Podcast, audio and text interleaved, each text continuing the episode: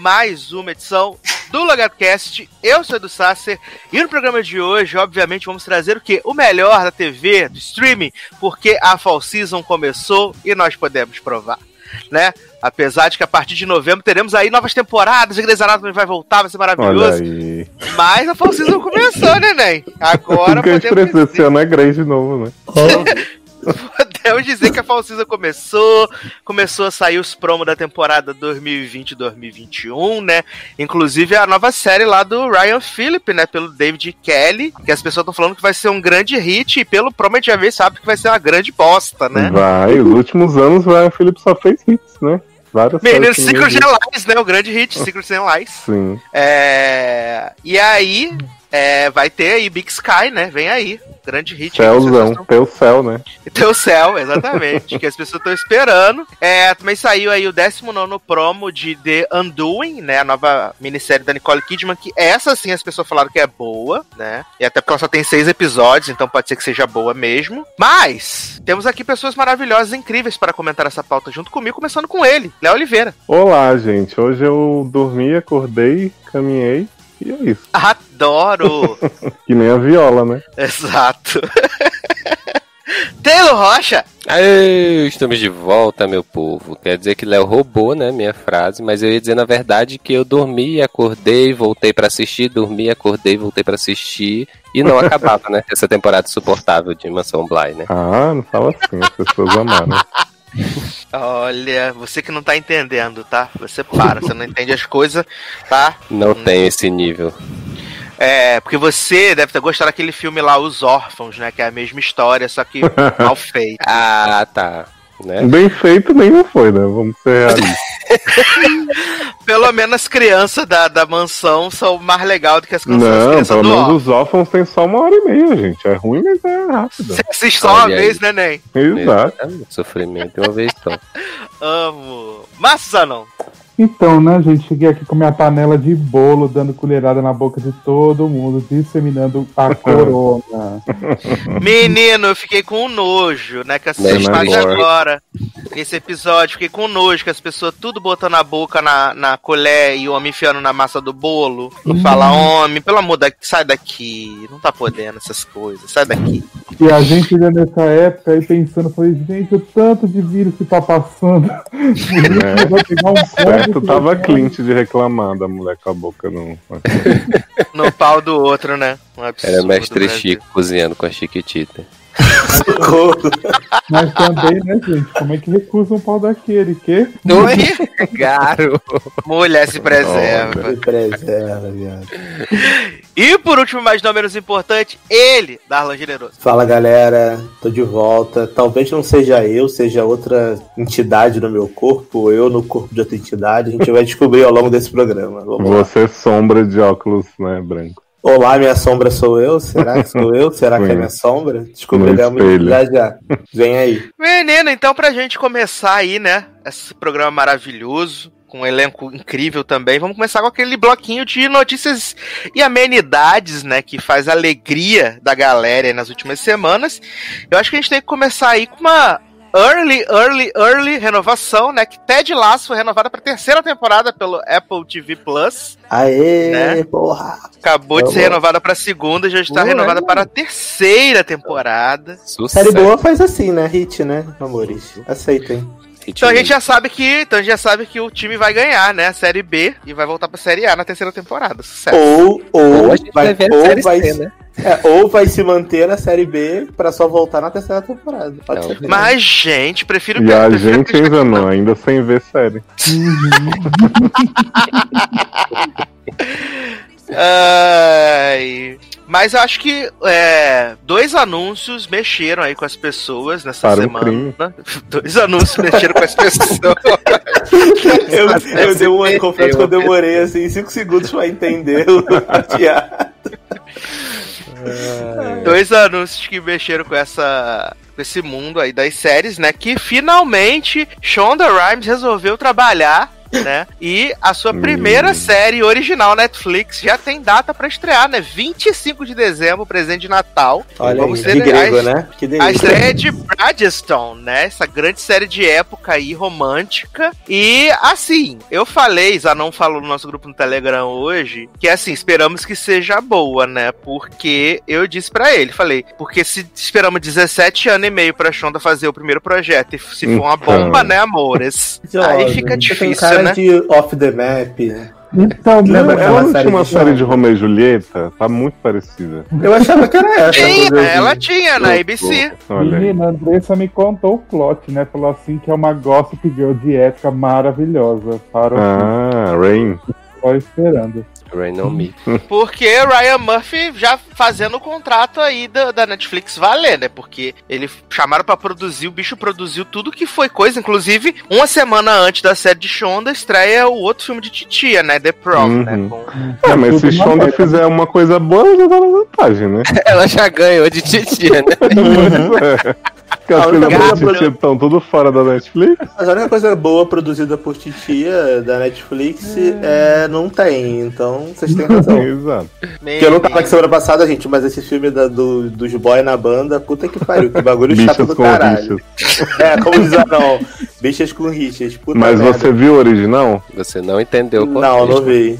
Então Vocês- foi por isso. Gente, não vi, mas não sou obrigado, né? Também não li o playbook da, da, da Broadway em relação a não sei o que, não fiz nada disso. Mas só sei que esse filme da Netflix eu achei um saco. Foi assim, eu vi, eu vi em cinco dias, porque eu não aguentava de tão chato que era aquele homem falando sem parar. Que nervoso. Ai, ai. Então, assim, a gente saíram as primeiras imagens promocionais e eu achei tudo meio, meio brechó, assim, né? As coisinhas. Parece Downton Wave. brechó. Parece Downton Wave de terceira categoria, sabe? É, esse achei meio brechó. Negocinho é de FW, né? Hum, isso, Eu achei, isso. eu achei os figurinos meio Rain, exatamente. Achei os figurinos meio Rain, assim, dessa série de show. Mas, como a gente já tá na metade de outubro, provavelmente logo logo deve ter um teaser aí, deve ter um, um E é um pouco né? feio, né? Vocês viram a cara das pessoas? São muito feios. Eu não quero ver série de gente Exato. feia. Menino. Porque a última série que eu vi de época, eu acho que foi Dickinson, na época. Que tem- essa vibezinha de roupa de época e tal. Só que assim, pelo menos as pessoas são semi-bonitas, né? E é uma comédia e tal. Agora essa eu achei completamente sem graça. Hum. Achei umas roupas feias, umas fotos feias. Mas essa é dinâmica da onde. É, pois é, pode ser. Enfim, eu não tô apostando nisso, não. Acho que vai flopar. Olha, será? Bem no Natal, para as pessoas poderem assistir durante a Mas folga no do Natal, tem Mulher Maravilha, viado. Tem Mulher Maravilha, que não Tem, vai sim. estrear, mas vamos fingir. né? tem, tem aqueles filmes Soul da Pixar. Tem. Tem uma porrada de coisa aí vindo. Tem. Panetone pra Tem comer, né? Tem show do Roberto né? Carlos, ó. Olha. Tem Missa do Galo, tem várias coisas legais pra ver. As pessoas vão ficar vendo série da Cama na Netflix. Tá. Saudade quando tinha especial da Xuxa no Natal, né? Não tem mais. Ai, meu Deus do céu. E além da série de Shonda Rhimes, né, a gente foi aí surpreendido com um anúncio do Showtime falando que Dexter está de volta para uma Eita. limited series de 10 episódios em 2021, Todo. Não acredito. né, com o retorno de Michael C. Hall. E aí todo Vai ter mundo Deb pra gente ter o casal finalmente se concretizando? garoto. Eu quero saber se vai ter o pai do Dexter fantasma conversando com ele. e se não tiver, eu não vejo. Vai ser ele próprio o fantasma, né? Vai Será ser que vai ser tipo Bly Casa do. Lago? Vai ser tipo ele no barquinho, porque pra quem não lembra, spoiler, Dexter termina ele, né, desistindo da vida de Lenhador. serial killer, lenhador, indo, pegando o barquinho e indo, né, colher lenha camponesa. Na Ilha da Sim. Gigóia, né? Uhum. E será que vai ter ele conversando com o espírito de Rita e espírito de pai de Dexter na- no mato, quarto assim, falando, ah, Dexter, you, you need to come back, you need to come back. e Queria. ele, né, flashback assim, da ilha de Lost. Eu ia amar. Hum, gente, mais. mas sério, qual que é a necessidade disso? Alguém, alguém que gostava de Dexter ainda tem esse carinho no coração? Vai Nem, eu acho que as pessoas agarraram tanto ódio com o final de Dexter. Ah, Eles dizem que até a quarta temporada foi boa, depois só ladeira abaixo, né? E Hum. 99 entre 100 pessoas que assistiam Dexter odiaram o final, assim, absurdamente. Pois é, e odiaram as quatro temporadas finais, não é que foi a Uhum. última. Sim, exato. É, Então eu acho que é totalmente sem propósito, assim, real. É, Não tem motivo, só se o Michael a C. Ale Hall Barbieri te, humilhou. A Lei diz que o noivo dela, do balão, o Vlado, está muito empolvado com essa série, porque ele não aceita o fim de Dexter até hoje, então talvez tenha esse público. É, não, tem as pessoas. Eu vi as pessoas no Twitter falando assim: se essa se Dexter voltar pra resolver a cagada que foi a. O final gente. original, tudo bom. Aí eu vou falar pra vocês, né? Há Mas, pouco gente. tempo aconteceu um negócio assim, ó. Bom uma- foi um sonho. Assim, Não é? existia, existia uma série na NBC chamada Will and Grace. Ela, teve, um- ela teve um final ruim. Ela teve um final ruim. E aí, anos depois, trouxeram de volta com um papo também que era Limited Series. Aí decidiram renovar, renovar, renovar, renovar. E aí acabou pior do que tinha acabado outra vez. Que, Né? que fez a gente dizer. Que fez a gente dizer que o final original que a gente achou ruim é um final bom. Certo? Não foi esse. Te conto outra história. Existe uma série que a última temporada não foi feita pela criadora, e essa criadora falou assim: eu tenho um final muito bom na minha cabeça mesmo, um dia eu vou fazer. e aí nasceu aquela bosta que é Gilmore Girls um ano para esquecer, né? Então, o final da sétima temporada, reizinho demais. Ai, gente, então será que eu posso torcer pra ter um novo final de GOT pra gostar desse antigo? Pode ser, né? Eu vou te Não. falar, e, e tem vários exemplos, por exemplo, Prison Break, gente, que já era ruim antes, tipo, até a segunda temporada era bom, depois ficou horrível, aí eles renovaram pra uma quinta, né? Fizeram um filme, renovaram pra uma quinta, ressuscitaram o homem, aí agora renovaram pra uma sexta, velho. Menino, ainda não renovaram, né? Vai Mas o, renovar, o vai Dominique renovar. Purcell, o Dominique Purcell falou que tá tudo encaminhado aí pra fazer um, um novo roteiro, uma nova temporada. E não tem propósito, né, gente? Porque Não esse, Não. esse revival já foi totalmente sem propósito. E todas as temporadas depois da fuga deles lá da, da prisão foi sem propósito, né? Ou seja, é- Dominique Purcell é um homem que não desapegou, né, gente? Ele tá dormindo, acordando, caminhando, esperando fazer esse papel de novo com o Scofield. Com o Esse Wentworth. não tá em Legend? Tá, mas ele quer um negócio que ele possa ser o protagonista, né, Nen? Mas ele não é. Mano, Mas ele é o irmão do é. protagonista, Ah, né, Nen? grandes É. Nunca, grande- nunca teve importância Lincoln em Prison Break. bicho. Capaz dele ter mais importância em Legends do que. Não é? Pois é, exatamente. O Leozio falou de Gilmore Girls. Essa semana também saiu uma notícia que a Amy Sherman Paladino falou que por causa do coronavírus está repensando na quantidade de temporadas que Mrs. Maisel vai durar, né? Uhum. Como teve que adiar a produção da quarta temporada, que tinha, ia começar em março, aí jogaram para pro começo do ano que vem. Ela falou que está começando a repensar e que existe a possibilidade da quarta temporada ser a última. Ah, ela, ela- falou, ela ela falou que na pra quarta não acabar? acabava, eu acho. É, não, mas que existe a possibilidade, mas que Ah, eles sim. estão repensando todo o planejamento que eles tinham pra série, porque Uhum. se tornou mais difícil produzir as coisas e fazer, né? Então, é, se ela tinha um plano, sei lá, de 12 temporadas, agora talvez seja menos, né? Tomara que seja Ela a podia última. ter repensado antes da terceira já, né? Que não serviu pra nada, né? Exato. Procedural de comédia, grande, Mas- grande Foi, né? Mas ela, descoberta é- que fizemos. mas ela tem data pra acabar a série? Não, né? É, a princípio não, né? Não. Ela tá querendo acabar Não, pra poder fazer outra tipo, coisa, né? Ela É. quer fazer Gilmore Girls de novo. Menino, eu acho que sabe o que, que aconteceu? Que, que Maisel veio muito, muito poderosa, né, no começo aí da, da, da série, fazendo as rapas tudo.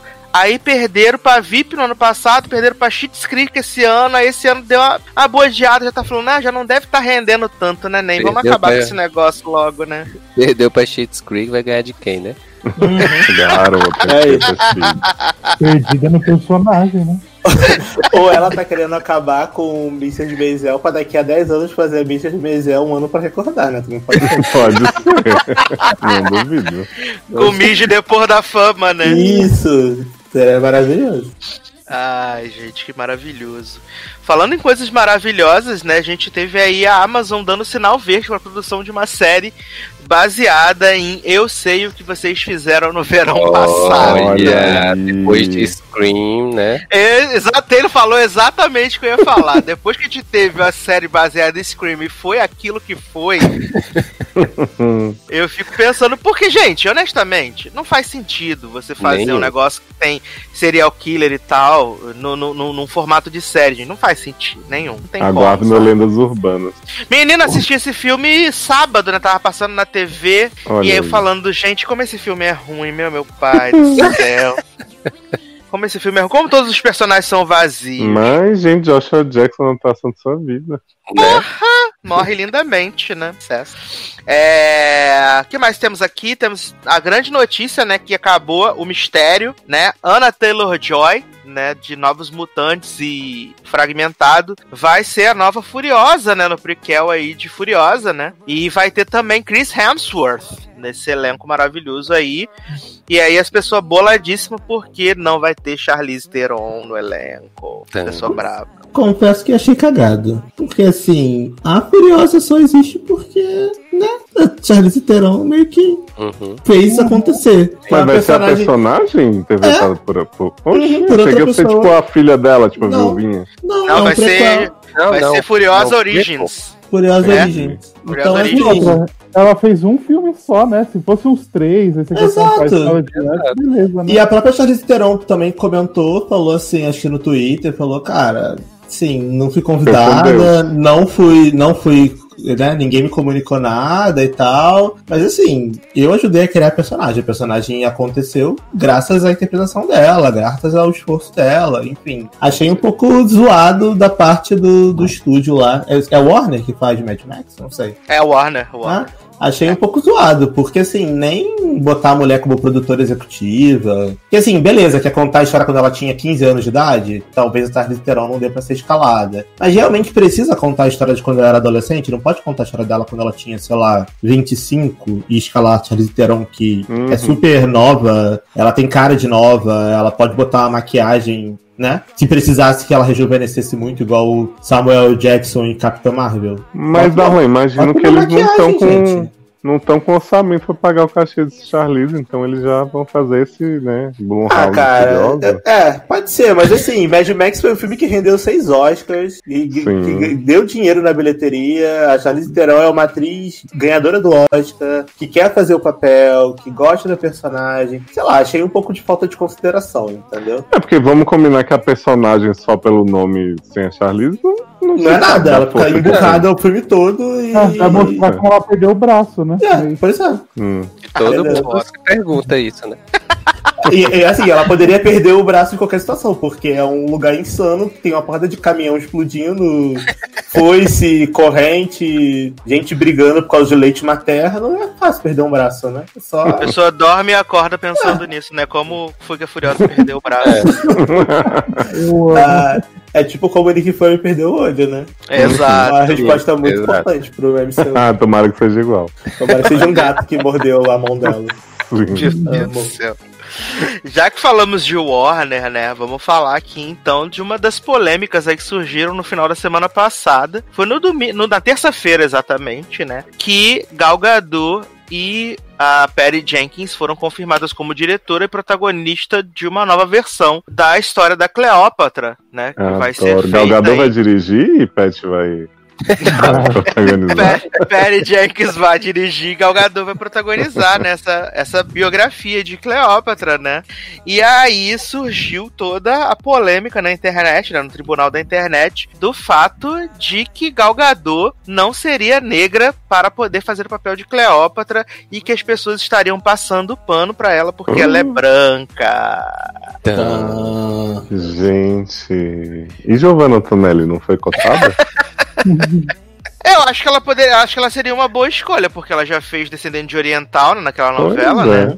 ela já fez Só Daniel. Suzuki, né? Adoro.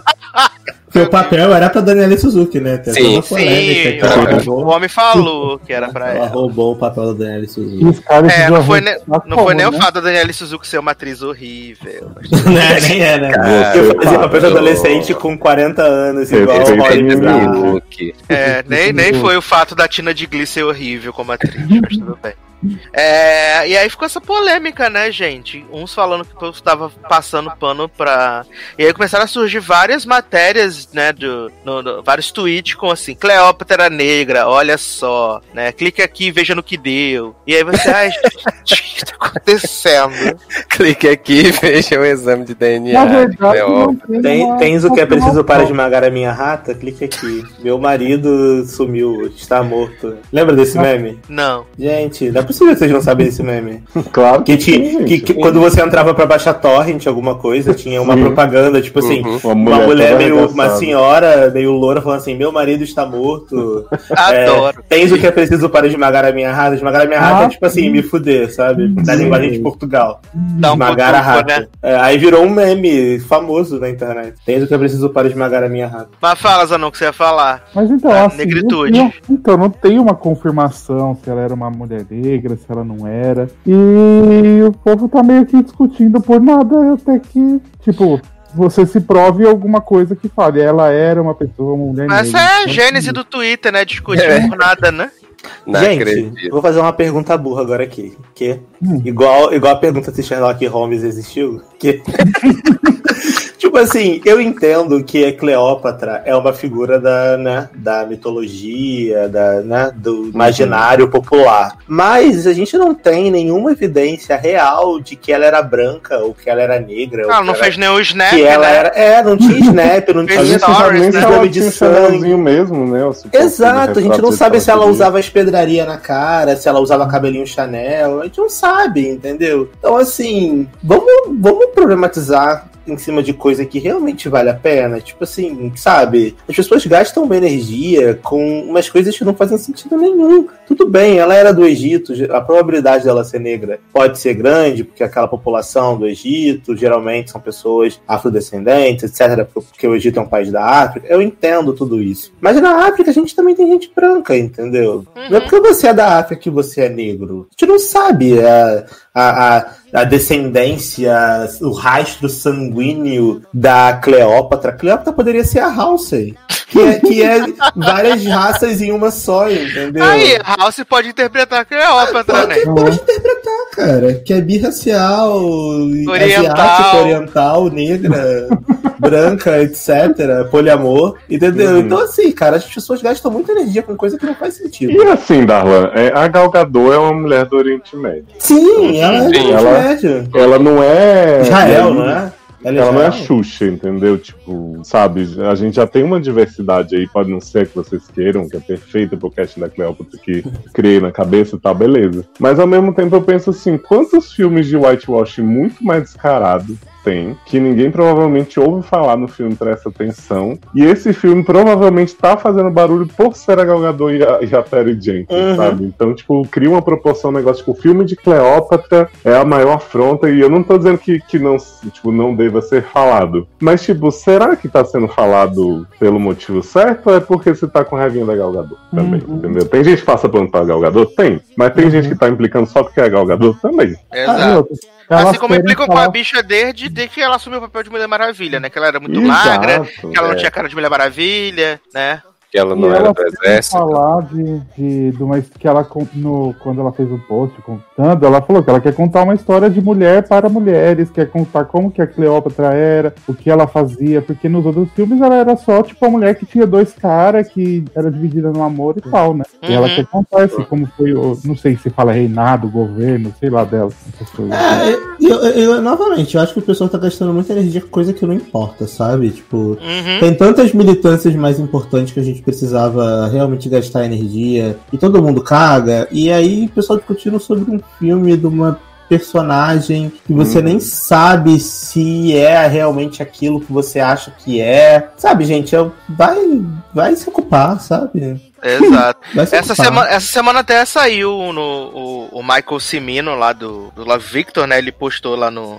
no, no perfil dele lá nos stories que o elenco, o, a produção tá à procura de um ator gay que seja do Oriente Médio, né? Pro personagem importante da segunda temporada. Aprendeu? Hum. Menino, aí. depois que o Michael Cimino é branco, né, Nen? Então, né? Adoro esse plot. Depois que ele é branco, aí ficou difícil, né? Mas, pra gente encerrar aqui nosso bloco de amenidades, na verdade tem duas notícias que a Zanon me mandou a notícia aqui agora, que Regina King vai produzir uma série sobrenatural pra CW, né? Essa menina, essa moça tava com a carreira tão boa até agora, né? gente. Ganhou Não Oscar, não. ganhou, Já ganhou o que tinha que ganhar, agora vai ganhou se Oscar, divertir. ganhou Emmy, né, viado? Aí agora vai produzir uma série sobrenatural pra CW. Podia É, atuar também pra ganhar o M da CW. Vai ser o... O Vai M ser o primeiro- né? Vai ser o primeiro M da CW de atuação. Por que, Zanão? Vem aí. O M da CW vem agora, né? Uhum. Vai chamar. É, o Emmy em categoria importante, né? Porque em Isso. categoria mínima já teve vários, né? Então, vai CW ser o primeiro M de atuação de roteiro, vai vir agora. Adoro. vai ser o reboot de Supernatural. Vai. Isso. Socorro. Usar Mrs. Maisel também, né? Nem Vai ser Supernatural um ano pra recordar. ok? Adoro. É, e guardamos aqui o último, né? O mais revoltante para o final, que 11 meses depois, né, que Melissa Benoist fez aquela publicação nas suas redes sociais, falando sobre a violência doméstica que ela sobrinha quando ela é casada com Blake Jenner, né? Ele resolveu fazer um textão no Instagram, né, de seis páginas, explicando os seus motivos, que ele é uma vítima do sistema, que os homens são criados para ser dessa forma, que, que, no, que ele e Melissa tinham um relacionamento muito tóxico, e que no meio de uma discussão, sem querer, o celular voou na cara dela, né? Quase cegou a menina. E aí tivemos algumas repercussões aí nos Twitters, né? Algumas pessoas que foram lá curtir essa publicação de Blake, né? Ô, Jane Lee, vai, mulher. Para com isso, para essa droga aí. Exato, não precisa defender só porque fez uma série ruim com ele, né, Nen? Exato, seu marido que era um monstro. Já na série vocês já sabiam que ele era um monstro. Exato, guardava o taco de- com sem sangue vários anos no coisa, né? Mas. Com sangue. Com sangue, verdade, exatamente. Mas o que, que tivemos de mais importante, né? Que a agressora de Leonardo Oliveira também se manifestou. Olha. E aí, Leozi, conta pra gente esse rolê. Luciana, sim. Menino, tava mastigando aqui, peraí. prioridade. Seguinte, Jenna, os Coids, me deu um tapa, né? Todo mundo sabe. Uhum. Eu fui lá pegar um autógrafo dela todo franzinho e tal. A bicha fez pá na minha mão. Depois deu um autógrafo todo errado. Que tiro foi esse que tá arraso? Exato. Essa grande atriz e podcaster, né? Que faz aí um podcast também com Kevin B. Sobre o passado deles em Glee, que é tudo que eles têm.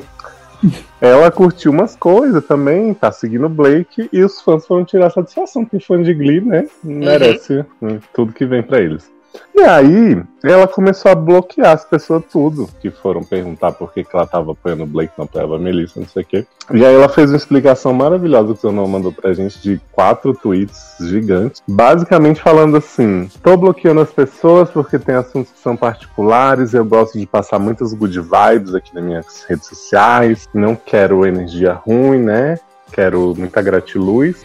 E aí vocês sabem quem foi bloqueado, vocês sabem por quê. Só que ela enfeitou isso com milhões de palavrinhas, né? E aí um monte de gente vai falar, nossa, rainha, deu uma explicação boa. Não sei. Gente, não tem explicação nenhuma. Ela só falou que ela não vai se comprometer Não vai e que comentar, né? bloqueou mesmo. Uhum. Então assim, né? Ela mandou um kkk beijo e as pessoas contaram. Ela só fez a boca rosa, né? Falou assim, é o ser humano. É o ser Exato. humano. Uhum. Sim. E aí, Zanon, o que, que você tem a dizer sobre a atitude de Jenna? Ai, menino, é aquilo, né? Atores de Glee merecem direitos? Não.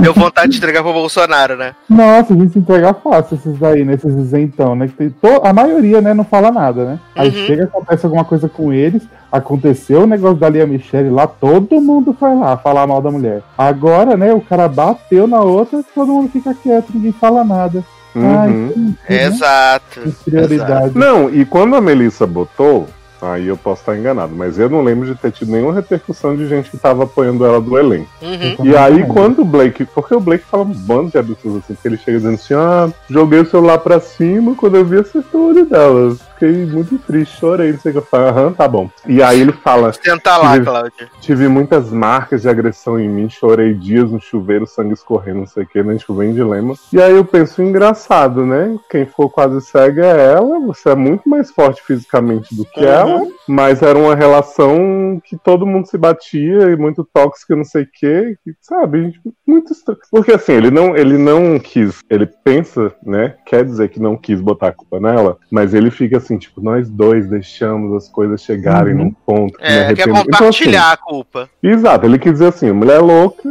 e aí, né, fui obrigado. Tive que reagir, né? Exato. Uhum. E, e aquele ditado, né? Se Melissa traiu ele com o Chris, né? Que todo mundo fala, traiu pouco. Tinha que ter botado 50 chifres. Né? É, e se amor. bateu também, bateu pouco. Bateu pouco, né? É, porque ele falou que foi agredido também, né? Que quebrou o nariz, alguma coisa assim, eu lembro. Alguma coisa que ele falou assim. Cara, Quebrou esse pouco. cara tem um cara de pilantra. Ele tem Uhum. uma cara de pilantra, entendeu? E eu acho bem triste, sabia? Principalmente é, Jennyzinha, que eu go- dela, apesar dessa, né, dessa palhaçada que ela fez aí de apoiar Blake. Ah, essa outra menina aí de Glee, que eu não lembro o nome agora, que bateu no Leózio. São, tipo assim, mulheres, sabe? Que assim, gente, não importa a situação. Se você tem de um lado um cara de 2 metros de altura, de 100, 100 quilos, e do outro lado uma menina que quase ficou cega, que tipo veio a público, denunciou as agressões, e aí você vai ficar sempre do lado do cara criticando a menina, porque assim, elas não criticam diretamente a menina,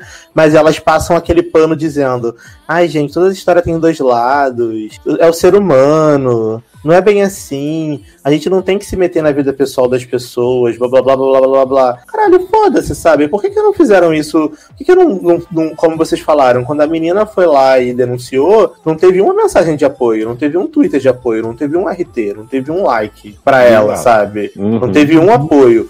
Aí agora só o Marmanjo vir falar que, ah, mas eu também sofri, ah, olha pra mim como eu sofro, kkk. Todo mundo vem agora querer passar pano e dizer que ele também é um ser humano. Ah, vai se fuder, sabe? Eu acho bem triste isso. Bem triste real. Bem Isso triste tá com real. cara de PR que tava fazendo, fez essa nota que o Blake deve ter alguma coisa pra, pra sair, pra fazer. Uhum. E aí quer começar a gerar alguma coisa que ele, que ele é bonzinho. Bom, já estamos de olho em quem tá contratando esse filho da puta, né? Aí nós a gente não assiste mais. Exatamente. Eu, eu não comento e não vejo mais nada que esse cara fizer. É, pode fazer Season 2 de Dilema se tiver. Que eu não vou ver. Exato. Eu pulo o episódio que ele tá. Tan. Adoro, meu Deus do céu. Em protesto. Para a Netflix saber que a gente não vai apoiar aqui. Meu Tá Deus. ouvindo, Netflix?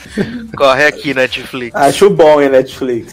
Mas, Menino Darlan, que belíssima canção iremos tocar para iniciar os trabalhos das nossas séries aí, desse programa de hoje, séries e filmes, esse programa tão recheado como tá hoje. Então, jovem, eu tava aqui revisitando minha biblioteca antiga de músicas e eu achei um álbum que eu nem lembrava que eu tinha no meu, no meu iTunes, agora tá no Apple Music, que é de uma cantora chamada Kate B, de um álbum chamado Little Red, de 2014. E essa música é uma música muito legal, porque esse álbum ele é um álbum todo eletrônico, sabe? Pop eletrônico. Uhum. Tem umas músicas bem legais. Eu não sei se vocês conhecem essa cantora, eu não lembrava dela porque eu acho que ela foi pra Record. ou Eu morreu, achei que era. Shurabi quando você falou.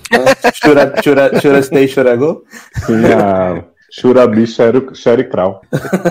Não, é, que- é Katie B, Katie B. O nome da música é I Like You. E essa, na verdade eu poderia indicar o CD todo, porque o CD todo é muito bom, mas essa música I Like You é uma das minhas músicas favoritas desse álbum, então eu queria indicar pra vocês terem a oportunidade de conhecer, caso vocês não conheçam. E se vocês gostarem, vá lá no YouTube, no Spotify, na Apple Music, ouvir o álbum dessa Uhum. menina pra alimentar ela, pagar o McDonald's, quem sabe ela não volta pra música, né? E tem que dar Tadinha. visibilidade aos bi, né? Não. Uhum, exato. E, e Adoro. ela é ruiva, né? Coitada. Sofre com a É, opressão ruiva né? da mídia. Ruivofobia. Então. Adoro. Amanda curtiu então, né? Defendendo a bandeira dos bi aí, né? Amanda curtiu. É isso. É Cardi B, KDB, mas quem tem B? Aliás, Cardi B tá pegando seu ex-marido de novo, né? Ai, Cardi B, se preserva, minha filha. Falou tu tá, como, é- é que Meu fica sem falar seu melhor amigo? ah, tu tá pior do que a corna de Mary to Madison, KDB. Ca- É Cardi B. Que puta que pariu. O homem te chifra, faz, acontece, tu vai lá e volta pra ele. Não sei o que é pior, você sendo corna, a Nick Minaj tendo filho com um traficante bandido e fazendo música com pedófilo, tá só de mó pior essa rap americana. Puta que pariu. Então vamos tocar essa música aí, grande homenagem pros bi, e a gente já volta.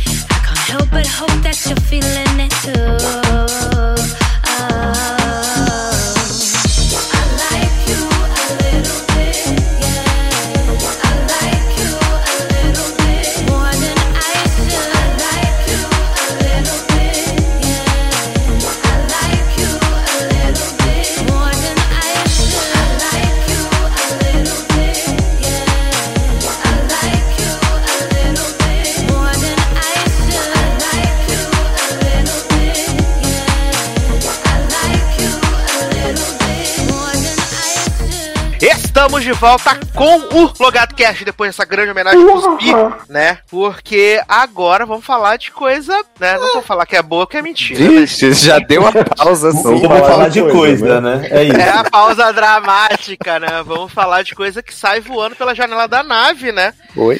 Porque terminou aí a primeira temporada de Raised by Wolves, né? Essa grande série aí da HBO Max, né? Esse grande cristal aí produzida, né? E alguns episódios dirigidos por Ridley Scott, né? Esse grande diretor, né, Leózio? Porra, que todo mundo ama, ninguém nunca mais viu nenhum trabalho dele recente, mas né, até hoje. tá Exato, aí. todo mundo só desce o pau em Prometheus e no Alien que ele Exato. fez, né? Mas todo mundo ama Ridley Scott, né? E a gente comentou aqui a, o- os primeiros episódios, né? Que saiu três, e depois veio saindo de dois em dois até a finale que saiu sozinha. Uhum. E assim, a série brincou muito com essa questão da, da religião, né, da ciência, porque, pra quem não lembra, a, a premissa da série são esses dois androides que estão indo pra esse planeta ab- supostamente inabitado, e eles vão criar uma nova civilização que não vai acreditar em religião, né, não vai acreditar em Deus, e essas crianças vão morrendo ao longo da, da- dos primeiros episódios, sobra o, o mais velho, o Campion, né? E aí quando eles esse- essa essa androide, né, ela descobre que estão vindo uma nave de, de religiosos para esse país, para essa para esse planeta, ela vai lá, extermina a maioria dessas pessoas, pega algumas crianças para ela. A E aí, maioria é que a gente pensa, que depois sobrevivem 560 pessoas. Entendeu? Exato, exato. E aí ela traz essas crianças para criar e a partir disso, né, você tem essa questão dos androides ali que são representam é, os ateus. Ela tá com essas crianças que ela roubou do- dos religiosos e você tem esse conflito ao longo dos episódios. E aí eles brincam com essa questão de profecia, de divindade. E assim, até, ah, acho que até o episódio 7 ou 8, eu tava legal, eu tava ok. Essa questão de, Menino. do, do menino lá do, do Vikings, né? O Travis Fimmel, que começou a ouvir voz. E aí ele era um ateu que, tipo, ele e a esposa roubaram o rosto de, de, de outras pessoas para poder se salvar da terra que tava acabando. E aí, quando essa nave cai, ele começa a, tipo, a ter fé. Né, ele era ateu, ele começa a ter fé. Só que ele passa por um nível muito extremo dessa fé, né? Ele, ele, ele fica meio noiado real. Porque ele bota na cabeça que ele é o prometido. Que ele é o do prometido. futuro, da profecia, não sei o quê. E como ele quer ser líder, quer ser rei, né? É, o que ele mais quer até ser uma rei. fala, que ele fala, eu sou o rei do mundo. Ele fica nessa, agora eu acredito, né? Ivan Tubeliev. Você é minha prometida, né? Eu vou gritar pra todo mundo. E aí, é, a, a, a mãe, né, que é essa androide, ela, ela tem um- uns poderes lá que ela era uma, ela, é na Terra ela era uma necromante que ela trabalhava a favor dos religiosos, né? E aí ela é capturada pelos ateus, pelo Campion, e aí ele modifica ela pra ela servir aos ateus e dá Uhum. pra ela essa missão dela começar a, a essa nova essa nova, não, é nova espécie, né, mas essa nova população que não acredita na religião. Uhum. né? E aí eles começam a entrar numa pira muito louca, né? Porque ela, ela acha uns, uns pedaços da, da nave que os religiosos estavam vindo, então ela se conecta lá e aí ela consegue acessar as memórias é, do- de quando o Campion pegou ela e como ele foi reprogramando ela e tal.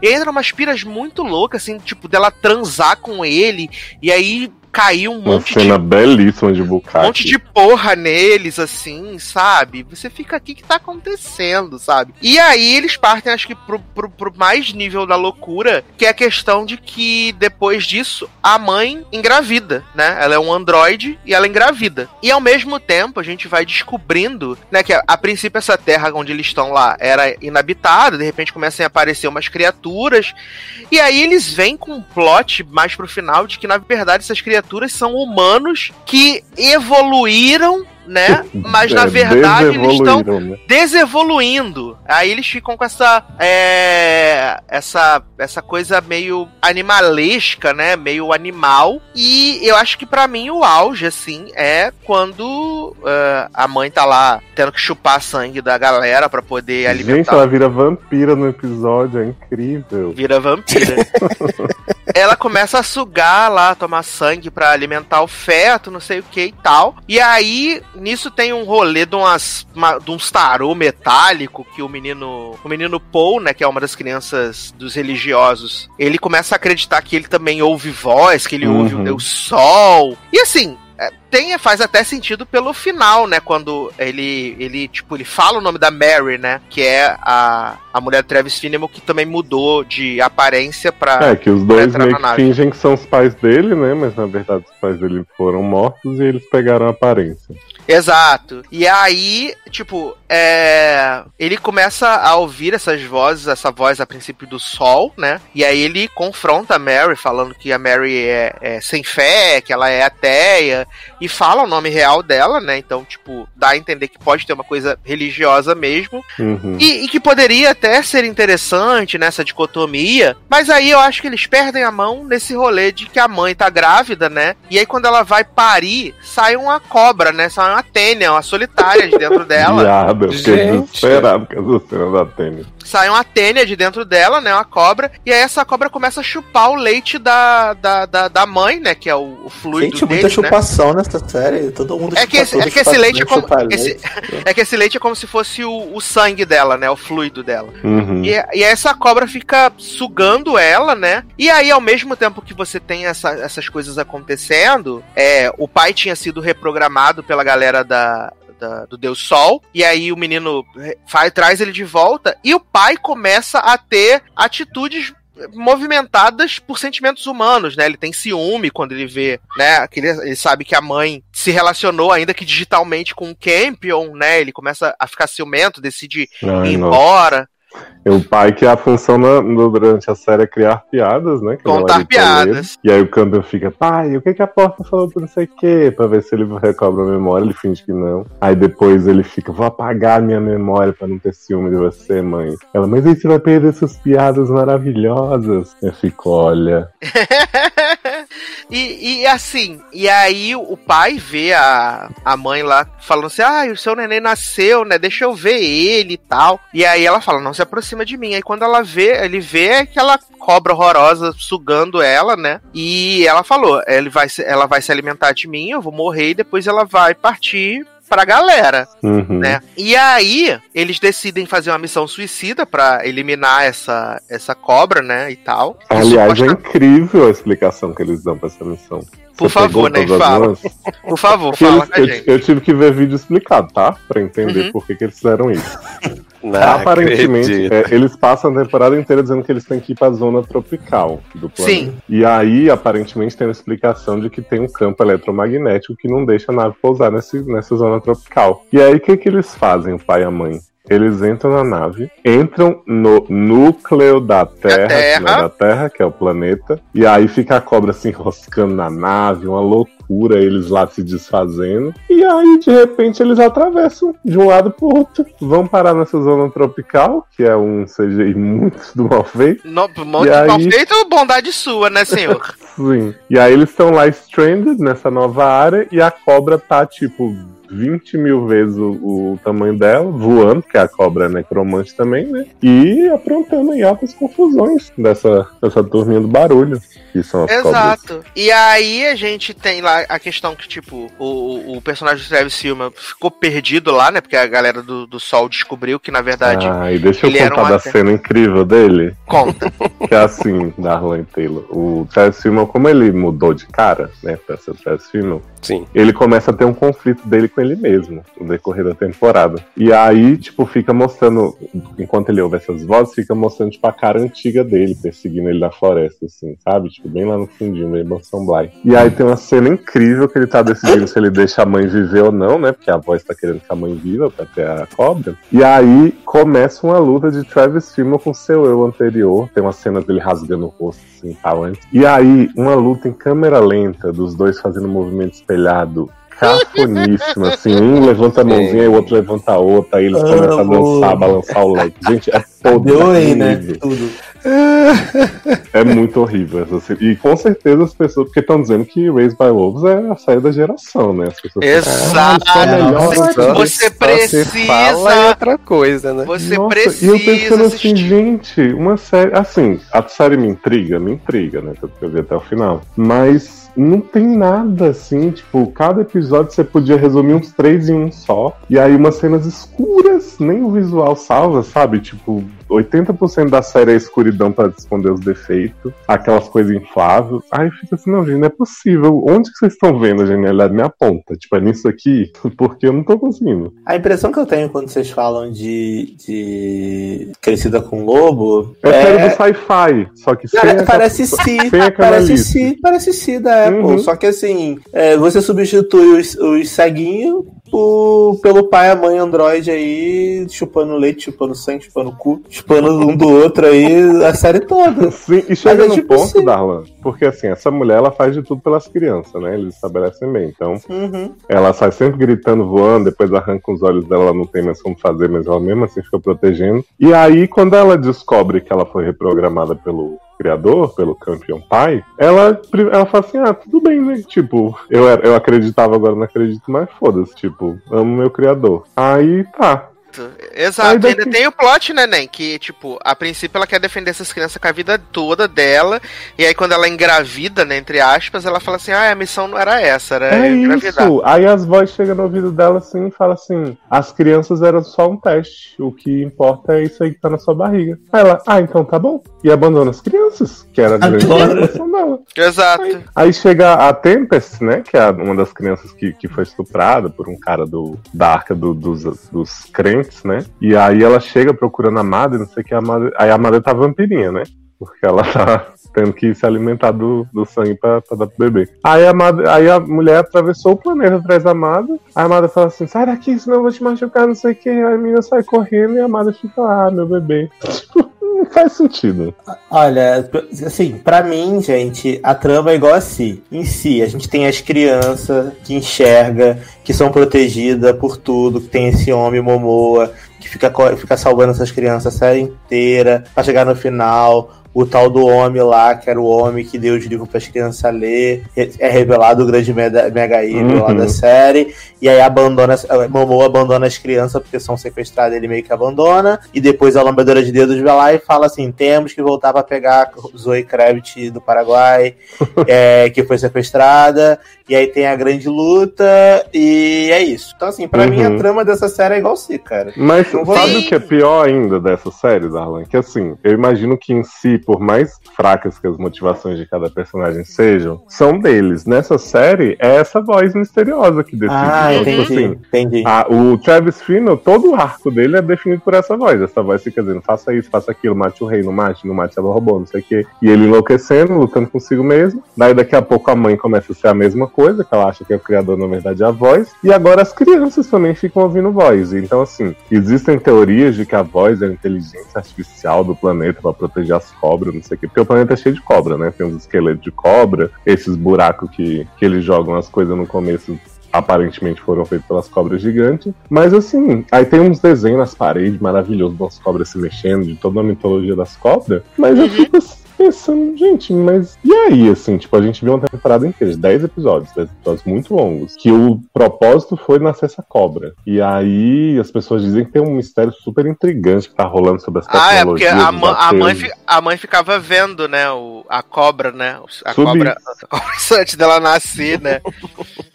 Ela ficava vendo. E ainda por cima, agora no final, eles colocaram o fato de que tem ateus também, né? Na É, sim. planeta, né? Que aparece, é, é super sutil, né? Porque os crentes vestem branco, os ateus são todos de preto. Uhum. Aí Travis Fimmel vai lá, tem quatro ateus cercando Travis Fimmel, Travis Fimmel sem arma. Ele pega a arma de um deles e mata todos. Então, assim, é um povo realmente muito bem treinado. E aí termina com a nave dos ateus sobrevoando, né? Essa a arca deles, que também é muito deles. bem feito.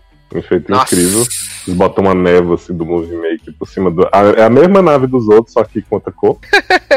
e aí você fica assim, cara, aí tem. Os criadores falam que tem um plano pra cinco temporadas. Eu falo, não, porque se, a- se o plano de vocês pra essa foi queimar tudo no piloto e ficar enrolando os outros e fazendo gente ouvir voz de um lado outro, não é possível que tenha mais quatro com história. Exatamente, eu fico pensando pra onde vai, né, essa, essa história. Eu acho que, assim, apesar de todos os problemas que ela teve, de ter contado toda a, a história no piloto, talvez se é, fosse uma minissérie, fosse menos irritante do que o fato de saber que vai ter uma segunda temporada. E eu sinto que eles estão perdidos, eles não sabem o que eles vão fazer, na verdade. Então eles estão jogando todos os elementos e o que, o que colar pra usar eles vão fazer. Perdidos no personagem. Exato. Não, porque é real, esse, essa primeira temporada, assim, ela não tem desenvolvimento de personagem nenhum, né? Tipo, realmente é isso, a voz decide o que você faz, e as cenas conceituais mal feitas. E ela também não tem acontecimento. O acontecimento é esse: a nave chega, a mãe mata metade, a outra metade fica vagando, as crianças umas horas querem fugir do fado e outras não querem. Aí de repente as crianças decidem que elas querem ficar com a Mada. Mada tem a cobra, e o Travis Fimmel encontra os, o- a galera dos ateus e o filhinho, Paul, mata a mãe, né? Porque ele começa a jogar na cara dela que não, não é a mamãe, não é a mamãe, a voz me falou, o Sal me falou. E aí Paul procurando o rato dele, né? Que toda hora morre e volta também. Exato. Então, assim, 10 episódios de 50 e tantos minutos pra isso e tem um plano de mais 5? Tenso, tenso. Eu falei que no final que ela tava torcendo por Mary, né? Pra mim, se tornou a minha personagem favorita, Pô, Mary. seu mullet indefectível, né? Exato. É mullet e side cut, né, Nen? Sim, outgirl, né? Como diria ela. é mullet e side cut. Tudo junto, tá? Maravilhoso. Mas assim, eu provavelmente devo assistir o, o primeiro da segunda temporada. Provavelmente. Claro. Pra entender que para onde eles querem ir e se eles vão pra algum lugar, né? Ou se só vão tacar mais elementos soltos assim É. pra, pra saber assim, ah, vamos jogar isso aqui, joga os ateus aí, joga agora a nave, joga agora o sol, joga agora a Se você cobra quiser que eu te fale a resposta, é essa. Então, perdido, né? Se Perdidos no- flow. Perdidos no personagem, né? Nen? Mas Olha. saindo de Razer, né, e indo pra outra série que se perdeu no personagem, mas supostamente foi a grande série da temporada, a melhor série do ano já feita, né, junto com Lovecraft Country e a série do menino lá que bate na mãe, né, The Boys encerrou aí a sua segunda temporada, né? Olha aí. Ai, Tudo do é céu. O que, não? Eu amo que você falou, tem tudo a ver uma série com a outra. né? Mas é um plot muito recorrente, né? As pessoas que fazem correlações de séries que uma não tem nada a ver com a outra. Nada a ver né? com a outra. A coisa acontece Exato. bastante. Exato. Os meninos sempre ficam mesmerizados quando eu conto pra eles toda semana o que acontece, né, em- na série do menino que bate na mãe, né? Inclusive, na última semana eu mostrei com imagens o que era o- artístico da Nossa, série, né? não é, menino? né? E aí, Eufória que tá acabando com a né? juventude, né? Isso é belíssimo. sequência. Exato. Eu mostrei o artístico pra eles, né? E contei um pouco dos plots dessa semana. Se vocês tiverem interesse, deixem no- nos comentários aqui que eu faço um resumex. Eu Mas falando. um comentário, né? De três semanas que o menino bate na mãe, o povo comemorando, como se fosse uma grande vitória, né? Não, Até porque ele não apareceu em alguns episódios, então ajuda muito ele não bater na mãe, né? Ah, tá, é por isso, né? Mas no dia, né? Se a gente contar por dias, passou dois dias só. Exato. A menina agora raspou o cabelo, né? Jandaia genérica, né? E teve o plot dela pedir pra segurar a rola do menino que bate na mão enquanto ele mijava pra ela saber como é ter uma, né? E aí. Oi? Sim. Garota, para de inventar plot, garota. Menina, eles estavam no banheiro, aí ele tava mijando, aí ela ficou olhando, ele falou, para, para de olhar. Aí ela ficou olhando, ela falou assim, eu queria saber como é ter um. Aí ela, posso segurar? E aí ela. saber como é ter um é mijar? É, aí ela ficou atrás dele, segurou com as duas mãozinhas enquanto ele mijava. Ela Entendi. segurou Não pra podia ele. comprar um, aquele negocinho com funil, não, né? Ela. É, ela ficou segurando lá pra ele, né? Vindo do cara de Call Me By Your Name, né? Simplesmente surpreende. E aí tem esses plots maravilhosos, né? Alice Braga pegou a moça que era homofóbica, né? Sucesso, a mãe, a mãe dizendo a genérica. Gente, E agora- É como diria aquele meme, né? Tudo puto e viado, né? Exato, e agora vai ter o plot, né? Que o soldado mais velho vai aliciar a criança mais nova, né? E ainda por cima o soldado que pegou a própria mãe dele, Chloe Sevigny também, né? Então. Que? Saudável, saudável. É, o soldado, aquele soldado que é israelense, alguma coisa assim, ele pegou Hum. a Chloe Sevigny. Ele pegou, deu uns Ah, caras mas nela. a Chloe Sevigny não é mãe dele. A Chloe Sevigny é mãe do, do cabelinho, do que bate Então, nela. achei que, achei que o soldado tinha pegado a própria mãe. Não, não, não, não. Porque, né, nessa série. Não, ele pegou a Chloe Sevigny. E aí a Chloe Sevigny vai colocar esse soldado na própria fita do filho. Pra pegar é o filho também, entendeu? Olha, adoro fazer família. E aí, mas enquanto isso, eles estão lá se curtindo, né? Foram assistir o, Ouija no cinema do Exército, né? Foram assistir o Ouija no cinema do Exército. E aí depois ficaram lá, né? Tipo, super próximos, se conversando. Então tem tudo pra rolar. Só que o soldado é maior de idade e o menino na série é menor de idade, né? Então tá tudo errado. Mas tudo bem. É, saudável. Né? Faltam três episódios pra acabar, já vim até aqui, né? Agora vou assistir essa merda até o fim. Ah, Putz, É. agora eu pra desistir agora. Chama. Não, e, é, eu, pra- e eu preciso compartilhar com vocês, porque eu vejo toda vez a perplexidade de vocês quando eu conto as coisas que aconteceram. Então. Tô perplexo. Não, eu fico perplexo de você tá vendo. Mulher! Isso aí eu não fico, não. Já fiquei, mas hoje em dia não me espanto mais, não. Acostumou, né? Mulher, eu vejo, eu vejo naquele esquema, né? Tipo, tem cena de contemplação, eu vou passando 10 segundos, 20 segundos, 30 segundos, e aí eu deixo só o miolo, assim, absorvo. Né? Porque história não tem. Então não precisa fingir, não precisa só ver, veja as imagens, veja as figuras só. Rapaz, se isso que tu conta é o miolo, que é a parte. Mulher, isso é o miolo. Isso é o miolo. Que é naquele episódio lá que eu mandei pra vocês da arte, né? Da putaria, das crianças se tremilicando toda. Teve uma cena maravilhosa deles invadindo a casa, nadando na piscina, aí comendo macarrão com a mão. Foi um circo. O outro com a rola dentro do macarrão. Só Jesus na calça. Adoro macarrão com almôndega. Garota! Socorro. Acabei de E aí? jantar um. Hum, delícia. Ah, o jantar o quê? A rola? Não, macarrão com almôndega. Ah, tá. Essa É. outra aí não não Mas bateu, né? Numa rola aí pra ver como é que é ter, né? Uma, né, Zanon? Ficou batendo na rola dos outros, como é que era É. ter. Mas voltando aí pra The Boys, né? Que encerrou a sua segunda temporada. E ele Ribeiro tá batendo só de rola ainda hoje, né, Léo? Henrique mandou aí o vídeo pra gente, fiquei bem chocado. Gente, é realmente The Boys, assim, parabéns, viu, pros héteros que gostam. Desculpa. É, e assim, a- a- muita gente falou que essa temporada tá incrível, mas graças a Deus, no nosso grupo no Telegram, a gente tem pessoas com bom senso, né?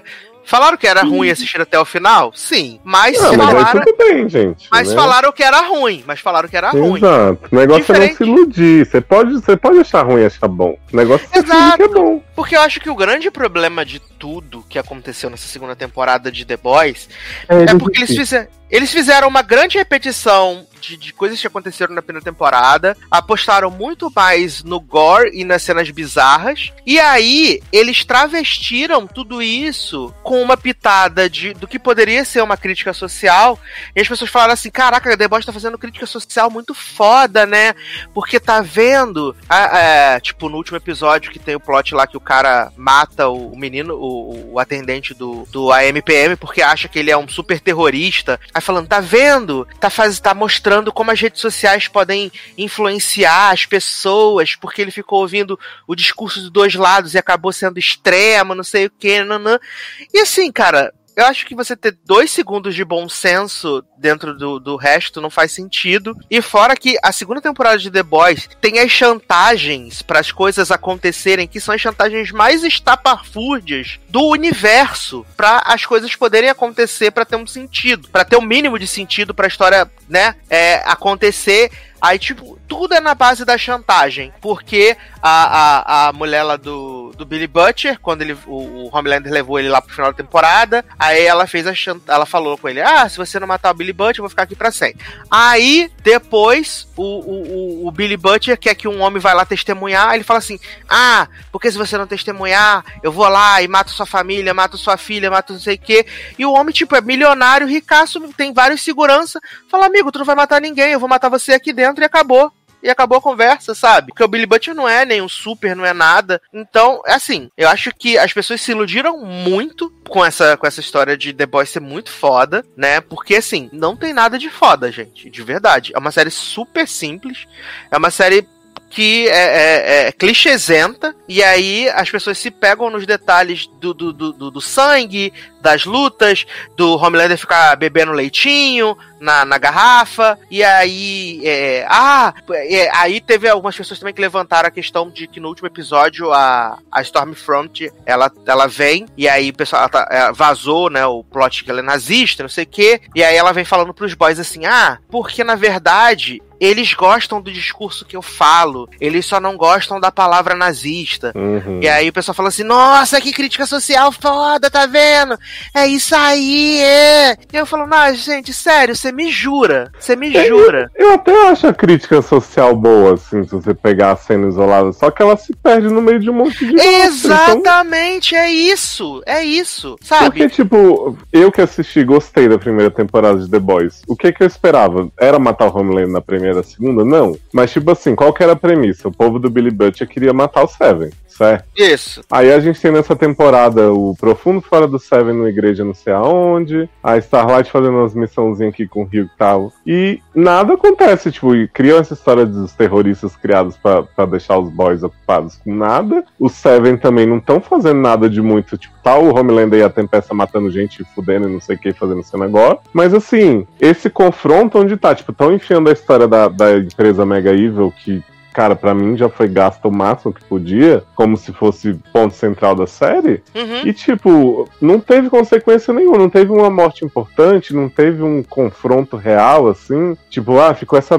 putaria do, do filho do Homelander sendo uma criança em sul, pra no fim matar a mulher, né, do, do Butcher. Que... Sim, e aí eles ficaram a temporada inteira falando assim, tentando humanizar o Homelander. Não, porque Homelander é assim, porque ele foi criado no laboratório, porque ele não teve amor de pai, não teve amor de mãe, não sei o quê. Ah, Aí, sendo que todo mundo fala que o Homelander é super realista, porque uma pessoa com os poderes dele seria assim de qualquer forma, né? Então pra que que tem que fazer esse backstory triste? É, não, aí no final o que, que eles fazem? Eles fazem esse plot de matar Chantal e aí entregam o filho do Homelander pra uma agência no governo, onde ele vai ser criado da mesma forma que o Homelander. Ah, que bacana. Aí, beleza, né? Faz E- muito sentido. E o pau que a Levou das meninas, meu, as mulheres resolveram tudo nessa final. Ah, é, aprende? Marvel, né? The Girls, né? Que na verdade falaram chupa a Marvel, só que a temporada inteira as mulheres não teve plot nenhum. Aí no final Exato, batendo- a Maeve tá aí de figurante de luxo. Uhum. Eu acho É, maravilhoso. Isso fala muito feminista mesmo, né? Porque. E tipo, elas, elas batem na, na Tempesta, Tempesta vai ficar aí, que vão montar o Lego dela depois, né? Que eu sou porque ela tá toda desmontada na cadeia.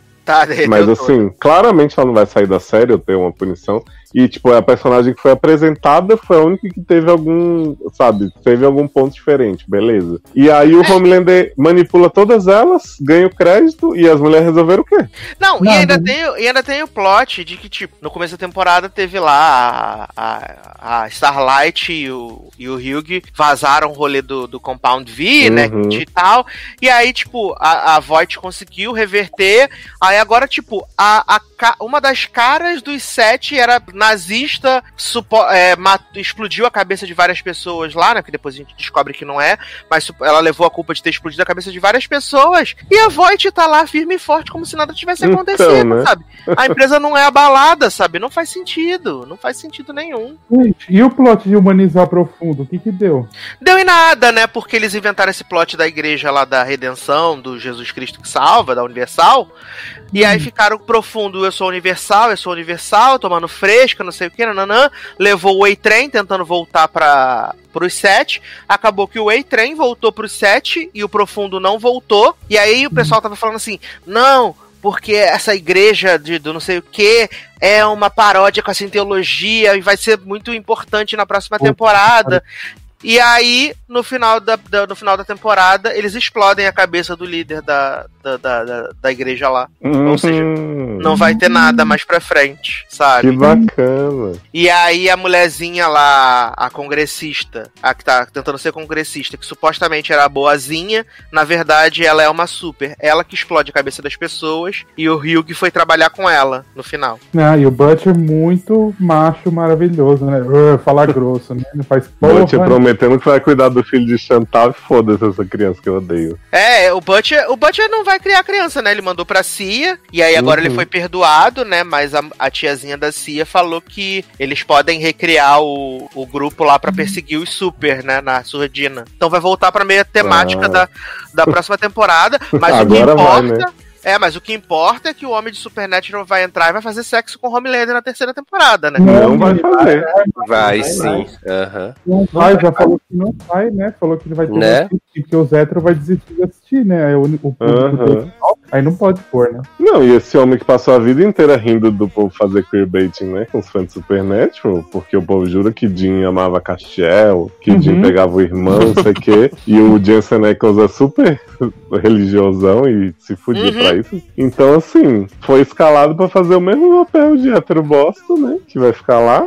Mas estão É, dizendo que não vai ter a cena de sexo com o Homelander, mas vai ter o Hero Gasm, né? Que é um evento super pesado dos heróis tudo se masturbando igual Homelander. Ah, é, porque teve essa cena incrível, né? De Homelander se masturbando de frente pra lua, né? Cena conceitual, né? Dizendo que é o rei do mundo. Exato. Nada Olha. melhor do que usar a luz do luar, né? Usando Uhum. Literalmente.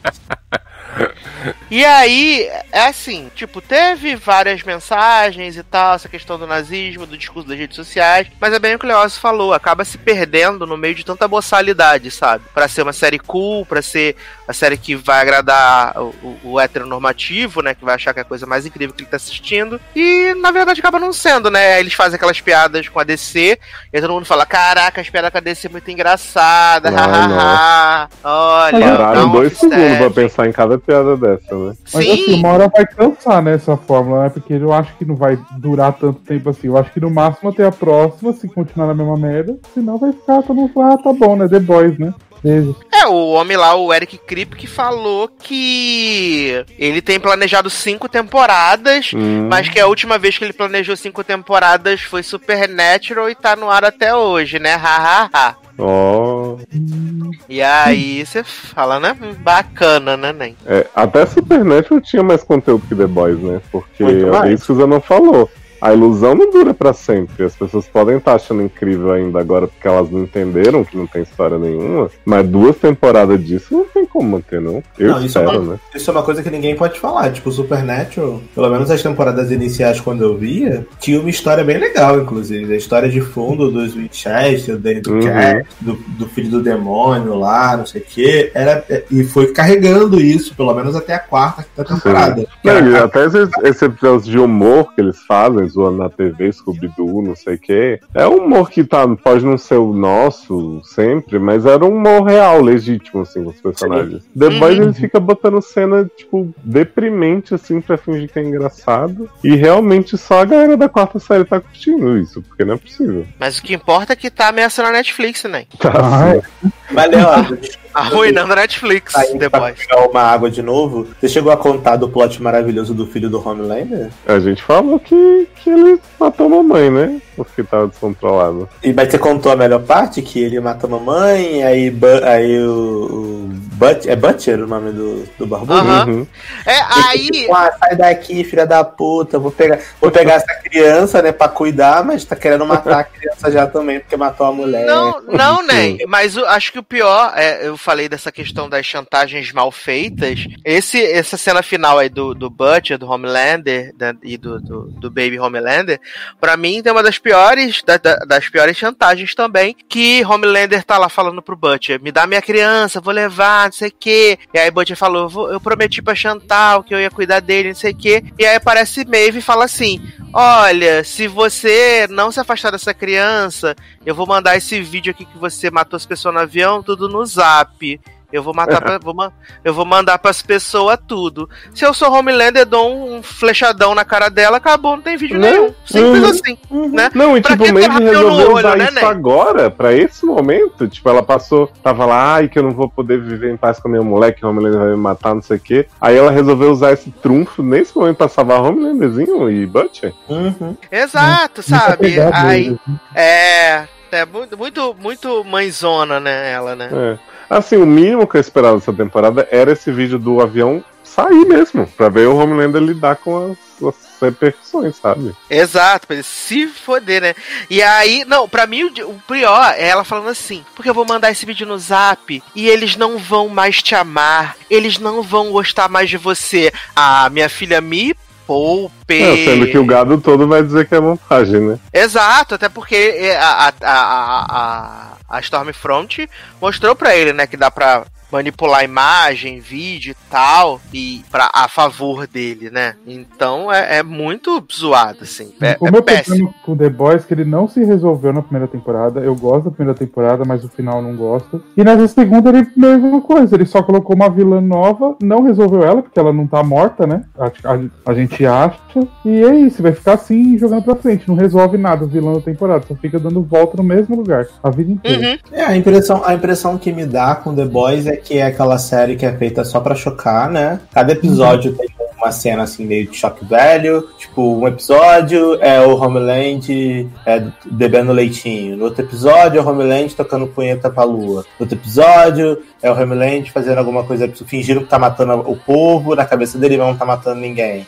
Sempre tem uma cena assim que é para as pessoas falarem: Puta, meu, que cena foda, essa cena é muito foda, não sei o quê. Mas na verdade não tá acontecendo nada, entendeu? Tipo, eles trouxeram uma vilã, uma personagem nova, que era a Tempesta, que prometeu fazer acontecer, que ia ser muito foda, que ia bater de frente com Homeland, que não sei o quê. E aí no final da temporada eles vão lá e despedaçam a mulher toda, pedacinho. Que é uma parada que na minha cabeça também não faz muito sentido, porque era só. Depois que ela ficou partida em pedacinhos, é só pegarem os pedaços dela, enterrar cada um numa parte do mundo e como é que ela vai ser entendeu? Já acabava por aí o problema, mas beleza. Ela não deve ter morrido porque acho que eles não jogaram esse personagem no lixo. né? Não, com certeza vai voltar triunfal fazer a mesma merda. assim. Ia ser muita burrice, vai voltar igual o Darth Vader, tipo, toda craquelada, algo assim. é... Mas eu acho que é uma série que promete, promete, promete, promete, promete nada, mas acho que na cabeça das pessoas está prometendo, prometendo, prometendo muito. Porque todo mundo que eu falo que não é aqui do nosso ciclo fala assim: Nossa, a temporada foi muito boa. Eu falo assim, gente, mas não aconteceu nada.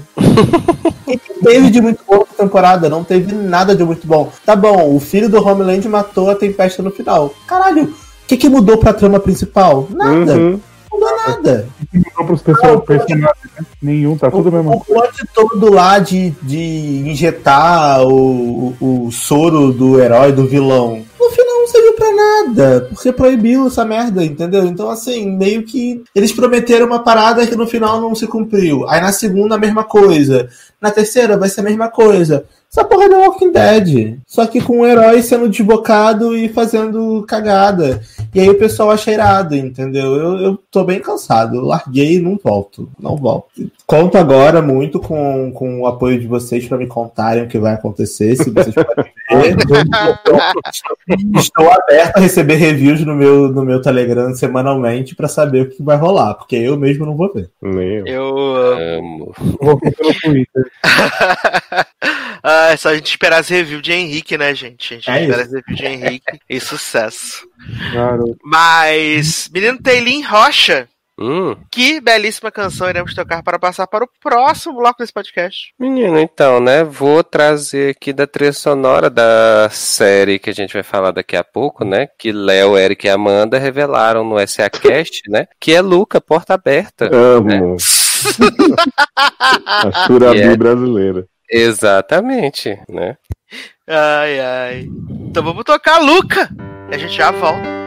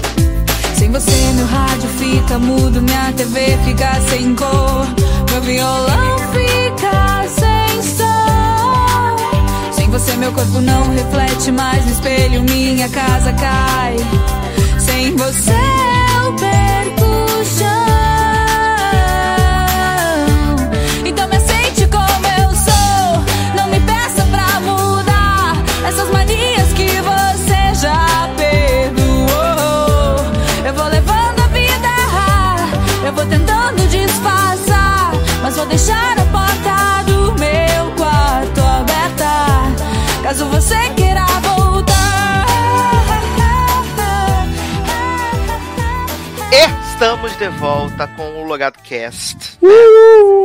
Agora pra falar de Fall Season, não acredito, tô muito emocionado. Gente. Né? Que assim como falamos de Future Rich na semana passada, né? Enaltecemos aí o Cristal, na verdade, né? Até os- as pessoas de- debocharam de mim no comentário, né? Só É. você não aconteceu, né, meu anjo? Mas vamos falar aí da nova aposta da Fox, que também comentamos sobre esse promo em 2018, né? E aí finalmente ela estreou e ela já tá sendo levada agora. Adoro a como- nova aposta, tipo assim, o que sobrou pra pôr.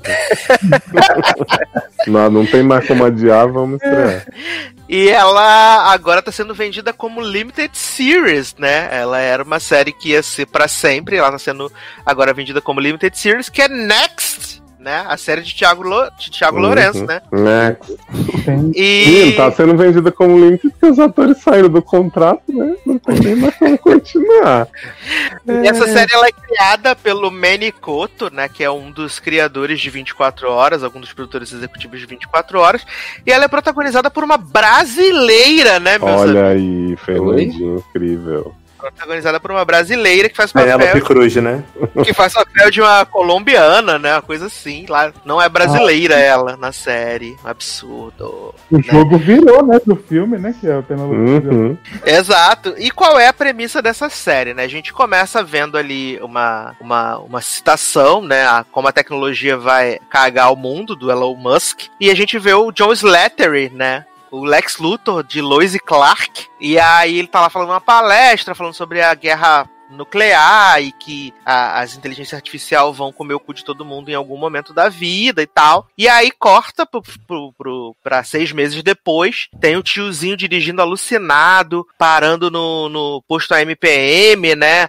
É, e aí a- as câmeras observando ele e tal, e de repente o, o, o carro do, do outro cara que tá vindo começa a se autodirigir e aí atropela esse homem. E a premissa de Next, né? É trabalhar essa questão dessa inteligência artificial que evoluiu a, a um ponto tão grande que ela agora ela não quer ser reprimida, né? E ao longo desse episódio a gente vai acompanhar porque esse cara que sofreu o acidente, ele foi tipo um pai de criação da, da, da Fernanda, né, da agente do FBI, agente Salazar, se eu não me engano. Uhum. É, ele Salazar, foi sua mãe. ele foi, tipo, uma pessoa que cuidou dela, então ela começa a, a investigar esse caso. Ela chega até o personagem do, do John Slattery, e aí eles vão na. Ele fala que a empresa dele criou essa inteligência artificial, que é capaz de, de se ficar cada vez mais inteligente, mais esperta e tal. E aí ele vai na eles vão na empresa, né, onde foi criada lá a, a inteligência artificial. E aí todo mundo falando assim: não, mas a inteligência artificial tá super de boa, ela tá só aqui dentro. E aí eles Não tem fazem uns acesso à internet, né? Exato, aí eles fazem os testes e tal. E aí, na investigação, eles descobrem que uma dessas pessoas que trabalha na equipe ganhou, tipo, muito dinheiro, Uhum. né? Em jogos de azar, do nada. Eu fiquei muito confuso com esse plot, sabe? Porque é o seguinte: é, Darlan, você não viu a série, né? Não. É sobre a Alexa do mal, tá? Alexa do mal. Então é assim, existe essa, é, tem um, um plot do meninozinho que fica conversando com a Alexa, a Alexa falando assim, Cê- cê- E aí ele, conversa, ele conversa com a Alexa no modo sussurro? sim, é a, é a Eliza. Aí ela fica É, ela dá aula de coisas. matemática pra ele. Adoro. Exato. E aí, assim, essa Alexa do menino já tem eu- a conexão com a internet, até porque senão ela não, não ia poder ajudar ele no dever de casa e tal, né? E Uhum. dar as dicas de assassinato. É. E aí, a Alexa desse ambiente controlado, que chantageia esse, esse programador aí super sutil, né? Que ele fica tremendo a perna, tremendo todo, batucando o, celu- o- o teclado, aí Fernando Andrade fala assim: Eu sou muito observador, eu vi que você não tava normal. E eu pensando, gente, todo mundo, né? Porra, né? E aí eles revelam que esse homem foi fez um monte de aposta, né, no dívida de jogo.com e foi ganhando, nossa, muitas dicas, não sei o que, tal, toda dica que ele dava eu ganhava. E aí ele me convenceu a, a botar um roteador aqui escondido dentro do armário. Tipo, pra a Next, né, ficar É. online. Aí eu te pergunto, mas se ele não tinha acesso à internet, essas dívidas de jogo era o quê? Era só teórica? Era tipo manual de roleta? Eu não entendi como é que esse homem ganhou tanto dinheiro só com dica de uma inteligência que não tem acesso à internet. Menino, é- A inteligência só fez jogo de probabilidade só. Ah, é, Eu, eu entendi que, tipo, o sistema daquela internet ficava ali dentro, mas ela É. tinha algum, sei lá, algum firewall, não sei, não entendo dessas coisas. Hum, Alguém de TI. E aí o Wi-Fi que fazia a disseminação do coronavírus para as outras Lexas, né? É, eu também entendi por isso. Ah. Não, sim, sim. Mas, tipo, a, a questão, tipo, o, ela, a- ela já tava, tipo, há três semanas com aquele roteador. Ela já tava três semanas na internet, né? Uhum. Ela, então ela tava absorvendo, se reescrevendo e ficando cada Sim, vez mais exato. inteligente. Ela já tava Uhum. ficando mais inteligente. Tanto que o, o tiozinho lá que sofreu o acidente no começo, ele tava fazendo uma parada de rotina e aí ele verificou aquele código diferente. E aí, quando ele viu o código e identificou esse problema, a, a Next entendeu que tipo, iam tentar eliminar ela, e aí ela começou a tentar eliminar ele. Assim como agora, quando ela, ela, ela, ela viu que a Fernanda Souza tava lá no, no laboratório e tal, enquanto eles estavam lá e ela tava se fingindo de desentendida, falando assim: Ah, eu não entendo o que você tá falando, não entendo essa pergunta, ela tava apagando os arquivos tudo lá do, da equipe dela, lá no FBI. Sim. É aham. tipo então o Ultron. Eles falam que é tipo person of interest, né? É tipo a Não, machinha. então. respeita, É, per- respeita a personal interest. Você vê que não Garoto. parece essa série com ela, não, filho. Pegamos os esperando o spoilers. caminhão pegar Botar na qualquer sua hora, cara. né? Então, então o caminhão da Graneiro vem na quinta temporada dessa série. Sim. Darwin tem uma cena de ação incrível que John Slater chega assim e fala: Inicia o código banana aí, o protocolo banana. E aí ficou todo mundo assim, tan tan tan tan tan tan tan tan tan tan tan.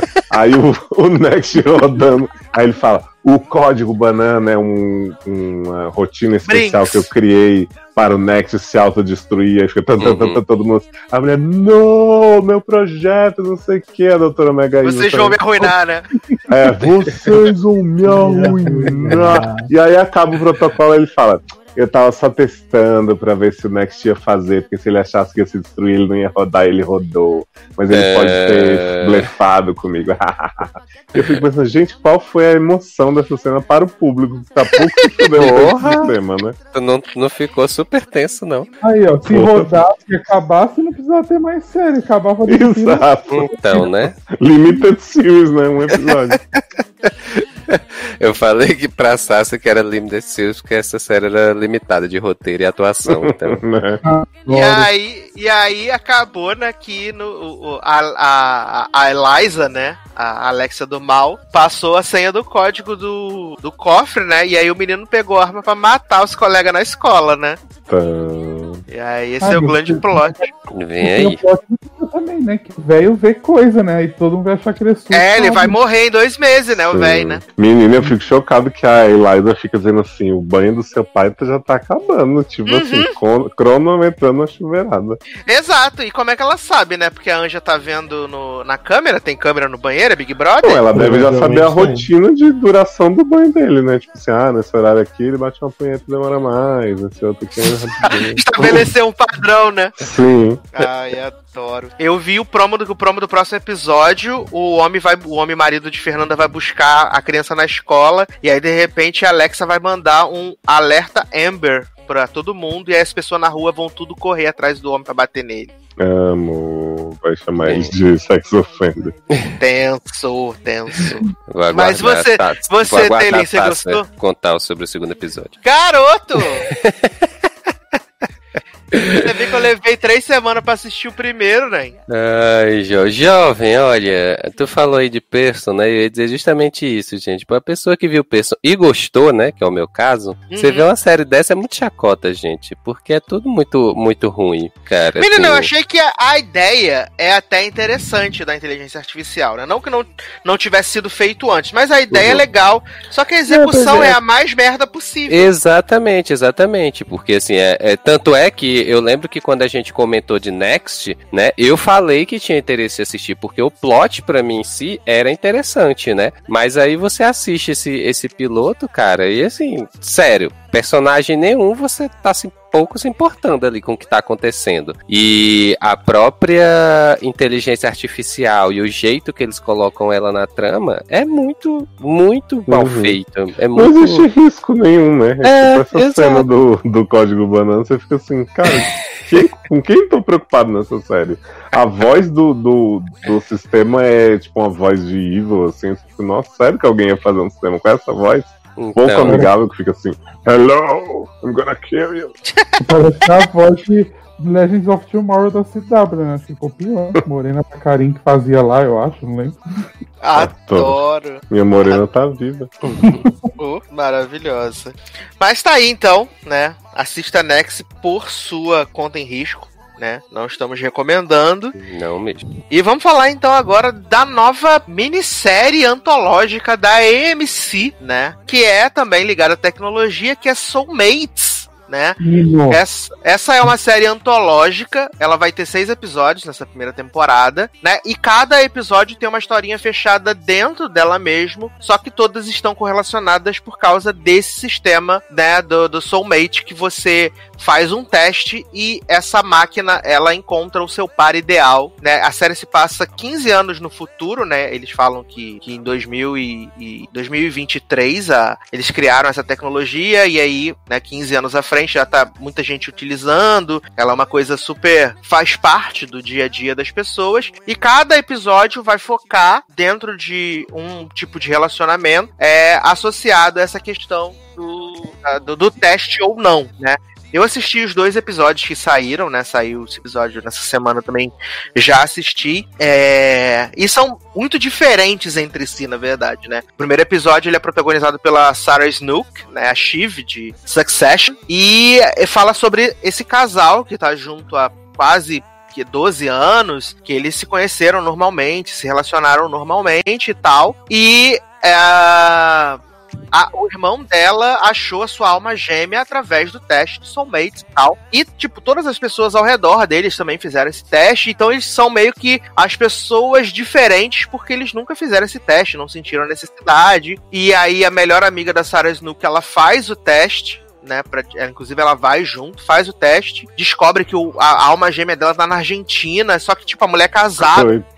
E- e aí o, o marido dela bota ela pra fora, sabe? E eles falam, né? Pelo, pelo menos eles falam que, tipo, do momento em que eles sabem que. Eles fazem o teste, sabem que essa alma gêmea tá fora, é.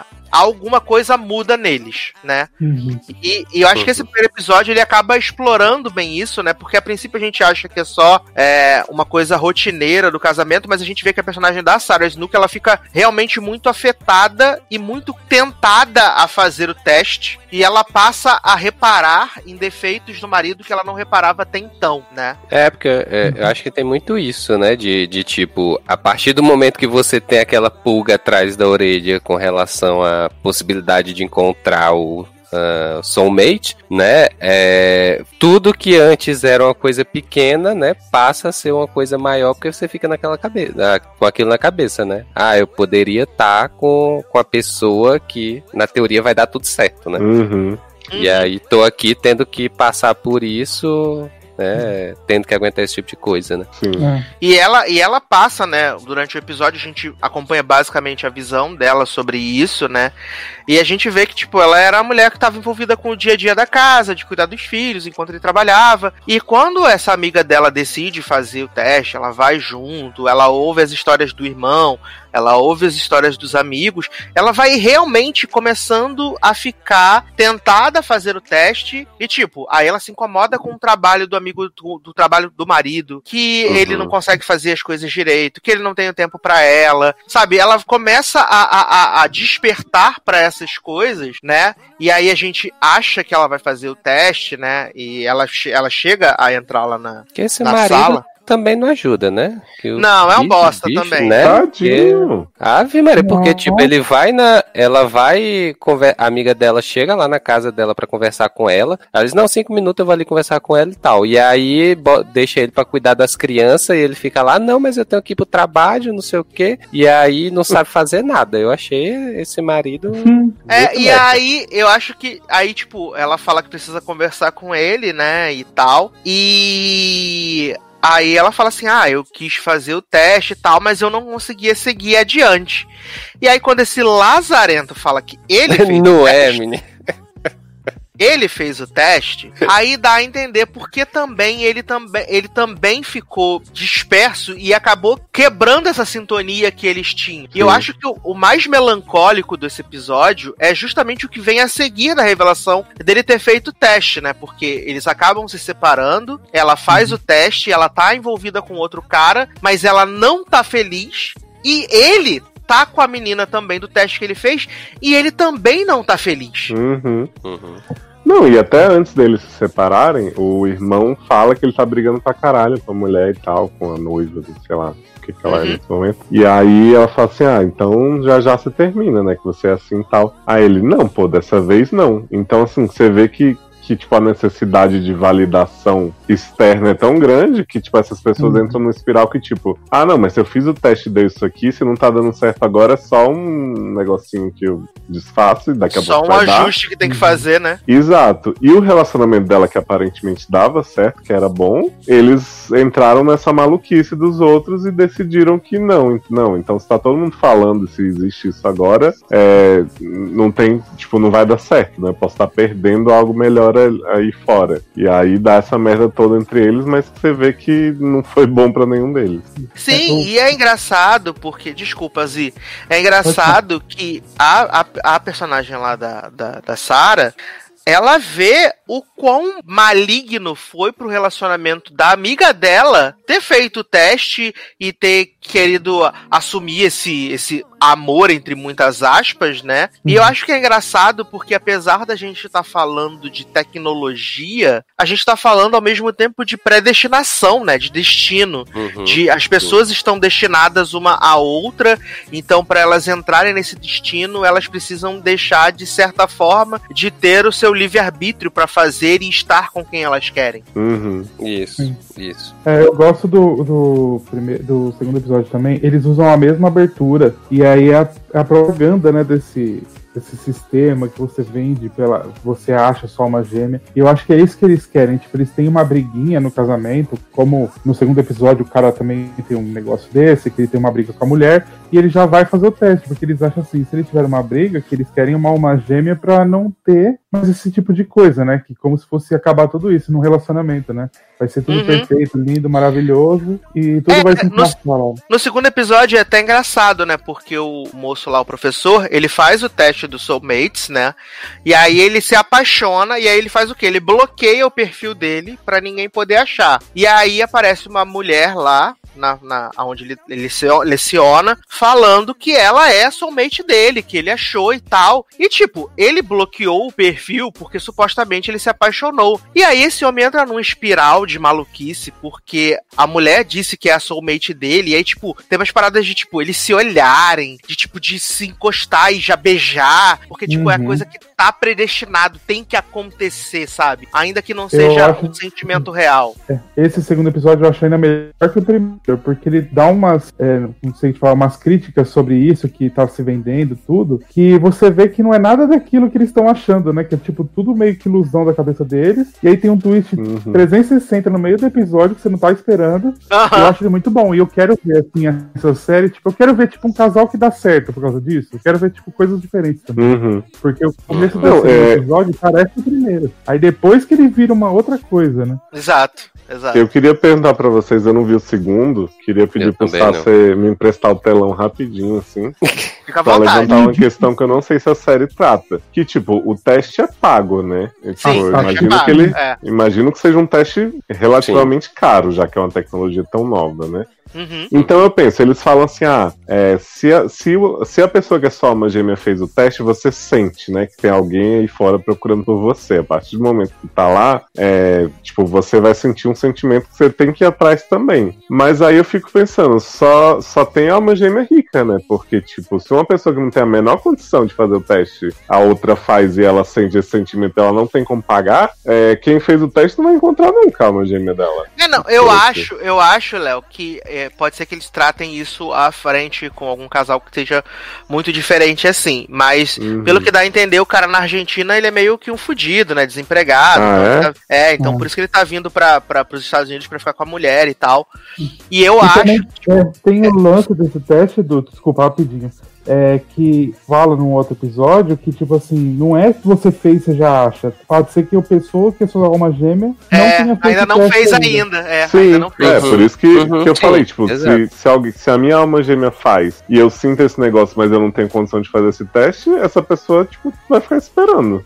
Exato, ela vai- até, Não, até mas- tecnicamente alguém, alguém achar, até essa pessoa fazer o teste e te achar. Mas pra mim, esse negócio da pessoa sentir não tinha ficado claro de que isso acontecia. É, não, É, eles não, dão essa eles- pincelada. Eles falam no É, jantar, né? Ah, isso é verdade. Isso, no jantar, ela, a- acho que alguém pergunta, tá, mas isso aí é verdade? Aí eles não, eles não respondem, né? Fica assim aquele clima e tal. E aí a pessoa vai, a mesma pessoa que perguntou vai e diz, ah, então é verdade essa história. Mas assim, pra mim não tinha ficado claro que a pessoa Mas eu acho sente que no alguma segundo- coisa. No segundo episódio você, você entende um pouco mais disso que, que, que é falado. Ah, tá. Ah, eu Eu não vi o dois. Você Sim, e, e- e assim, eu acho que é legal porque o primeiro episódio mostra essa, essa questão do, né, do casal que se achou da forma convencional e ficou com, né, influenciado pelo meio e acabou que, tipo, os pares perfeitos que o sistema indicou não eram os pares perfeitos pra ele, né? Tanto que o cara fica tentando uma reaproximação, ah, eu posso, ela, ela, é, ele tenta uma reaproximação, mas ela tá um pouco mais relutante, mas claramente quando o cara tá falando lá no carro, ela tá super entediada, que ela tá cagando pra aquele cara, né? Uhum. E no segundo episódio, eles tratam, começam tratando desse mesmo tema, e aí tem uma, uma reviravolta, que eu acho que é legal ver. E eu Uhum. acho que, tipo, nos próximos episódios, cada um vai tratar de uma forma de, de, de como é, esse sistema influencia no, é, nas pessoas, né? E, e- e eu tô bem curioso, sabe? Ainda mais por serem só Uhum. seis episódios, por ser tudo uma historinha fechada. Não sei se no último episódio, tipo, vai ter uma conexão entre essas histórias além. Eu acho que vai rolar o sistema. roubo de dados das pessoas, dilema das redes, aí no final vai todo mundo se fuder. É. Mas o que eu tô ansioso é que Bill Skarsgård está no quarto episódio sendo uma POC, né? Então tô muito ansioso pra pegação. Gente, sem camisa vai aparecer, porque eu já fui atrás dele.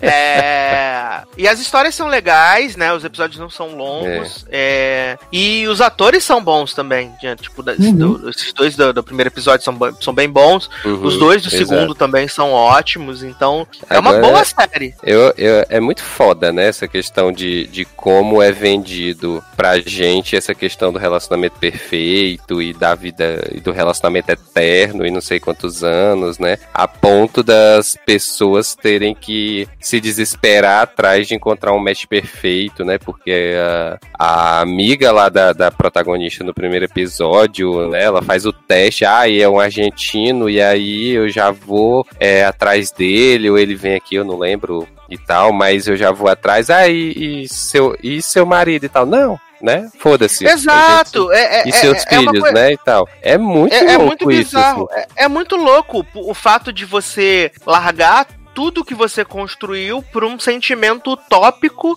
com uma Sim. pessoa utópica que você não faz ideia, sabe, do que vai Uhum. ser, sabe? E É, é, e é muito, le- é muito legal. Aquele, aquela questão de que a pessoa não quer nem ter o trabalho de raciocinar em si, né? Ela Uhum. quer receber tudo pronto. Não, já disseram Uhum. que ali é a minha felicidade. Eu vou lá, não quero raciocinar, não quero nem saber se eu tô sentindo algo pela pessoa, né?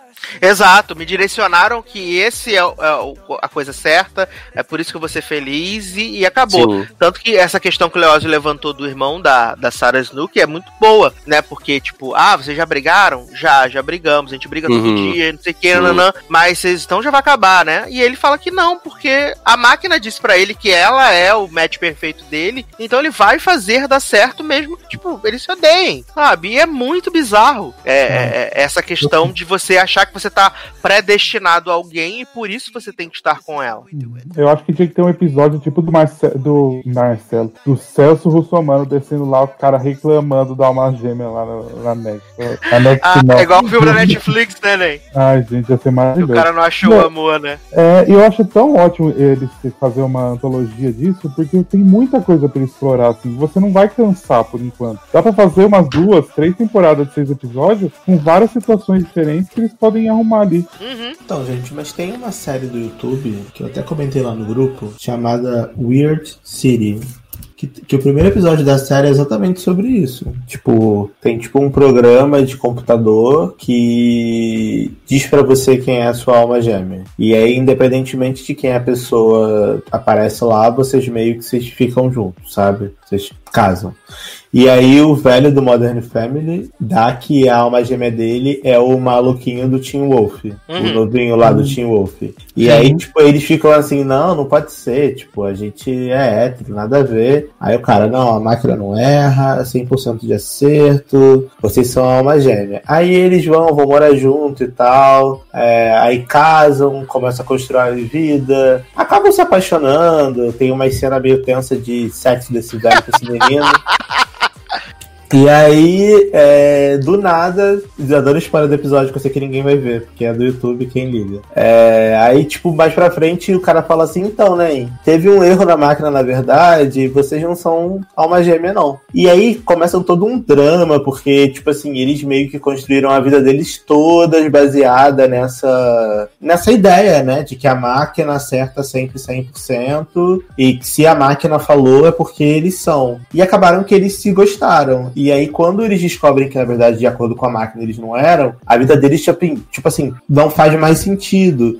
E aí, meio que eles são obrigados a se separar, só que é mó rolê aleatório, estranho. Isso vai desenvolvendo e acontece algo do final, que eu não vou falar caso alguém tenha interesse em assistir. É meio é Black? Mirror. É Weird, Weird City, o nome da série. Mas o único episódio que é bom é o primeiro, o resto é tudo ruim. Mas só bom, esse então. episódio é bom. Vê só esse.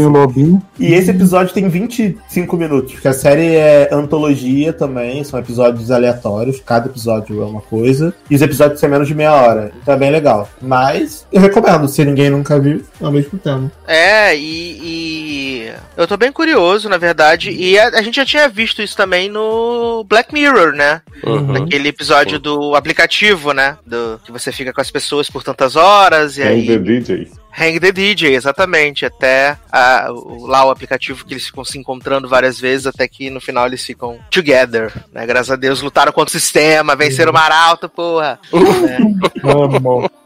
Black Quebrou a roda. luta, né? Mas não fica a nossa recomendação aí com Soulmates, dá pra ver, tá no segundo episódio, né? Faltam mais quatro aí. E conforme os episódios forem passando, se vocês gostarem, a gente vai. E se a gente for gostando também, a gente continua falando, né? Sobre essas historinhas aí de Soulmates. Menino Márcio Zanonzin. Nossa, que me de Márcio. Me respeita.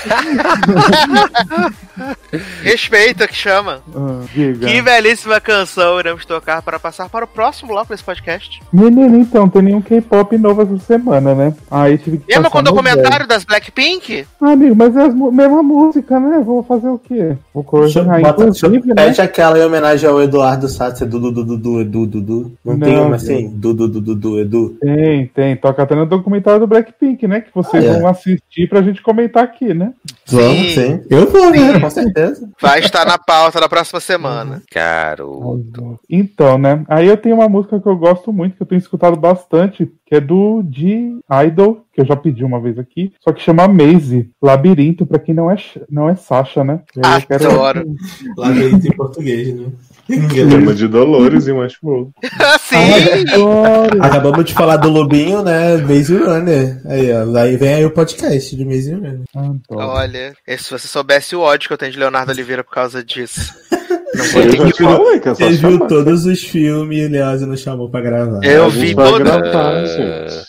Gente, Olha, mas teve mais de um? Teve Teve três. três, garoto. Nossa, passado, chocado. Eu tenho que fazer uma revelação, gente, aqui, ó, pra vocês. Eu tenho os três filmes comprados no iTunes. Porque tava numa promoção a 10 reais os três filmes no iTunes. Eu comprei.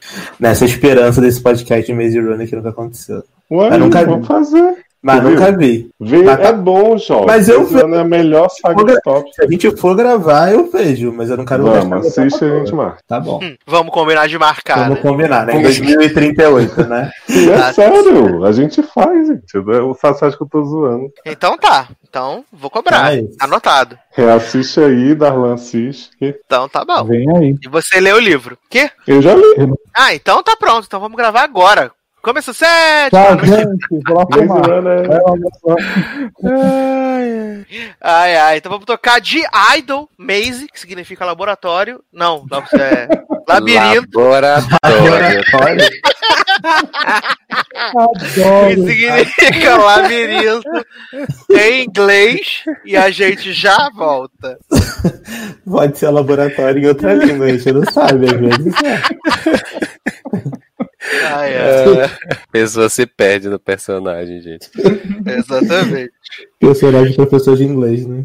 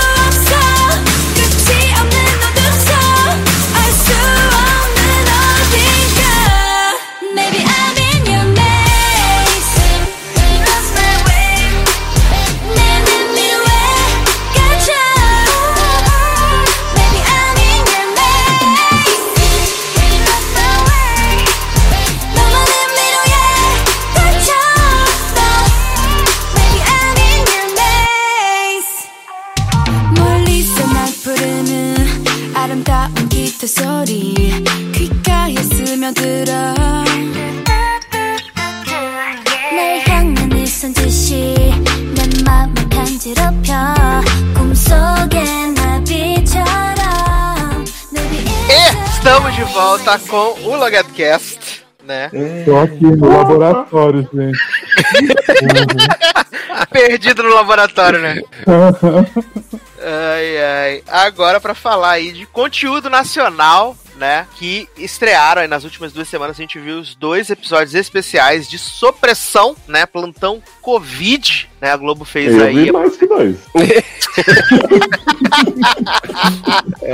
Ai, gente. Ai, ai, né? Que são agora, né? Os dois primeiros episódios da quarta temporada de Supressão que vão estrear em 2021. Né, a série que tinha sido encerrada e aí agora ela foi descancelada. Amo E- desenho encerrada.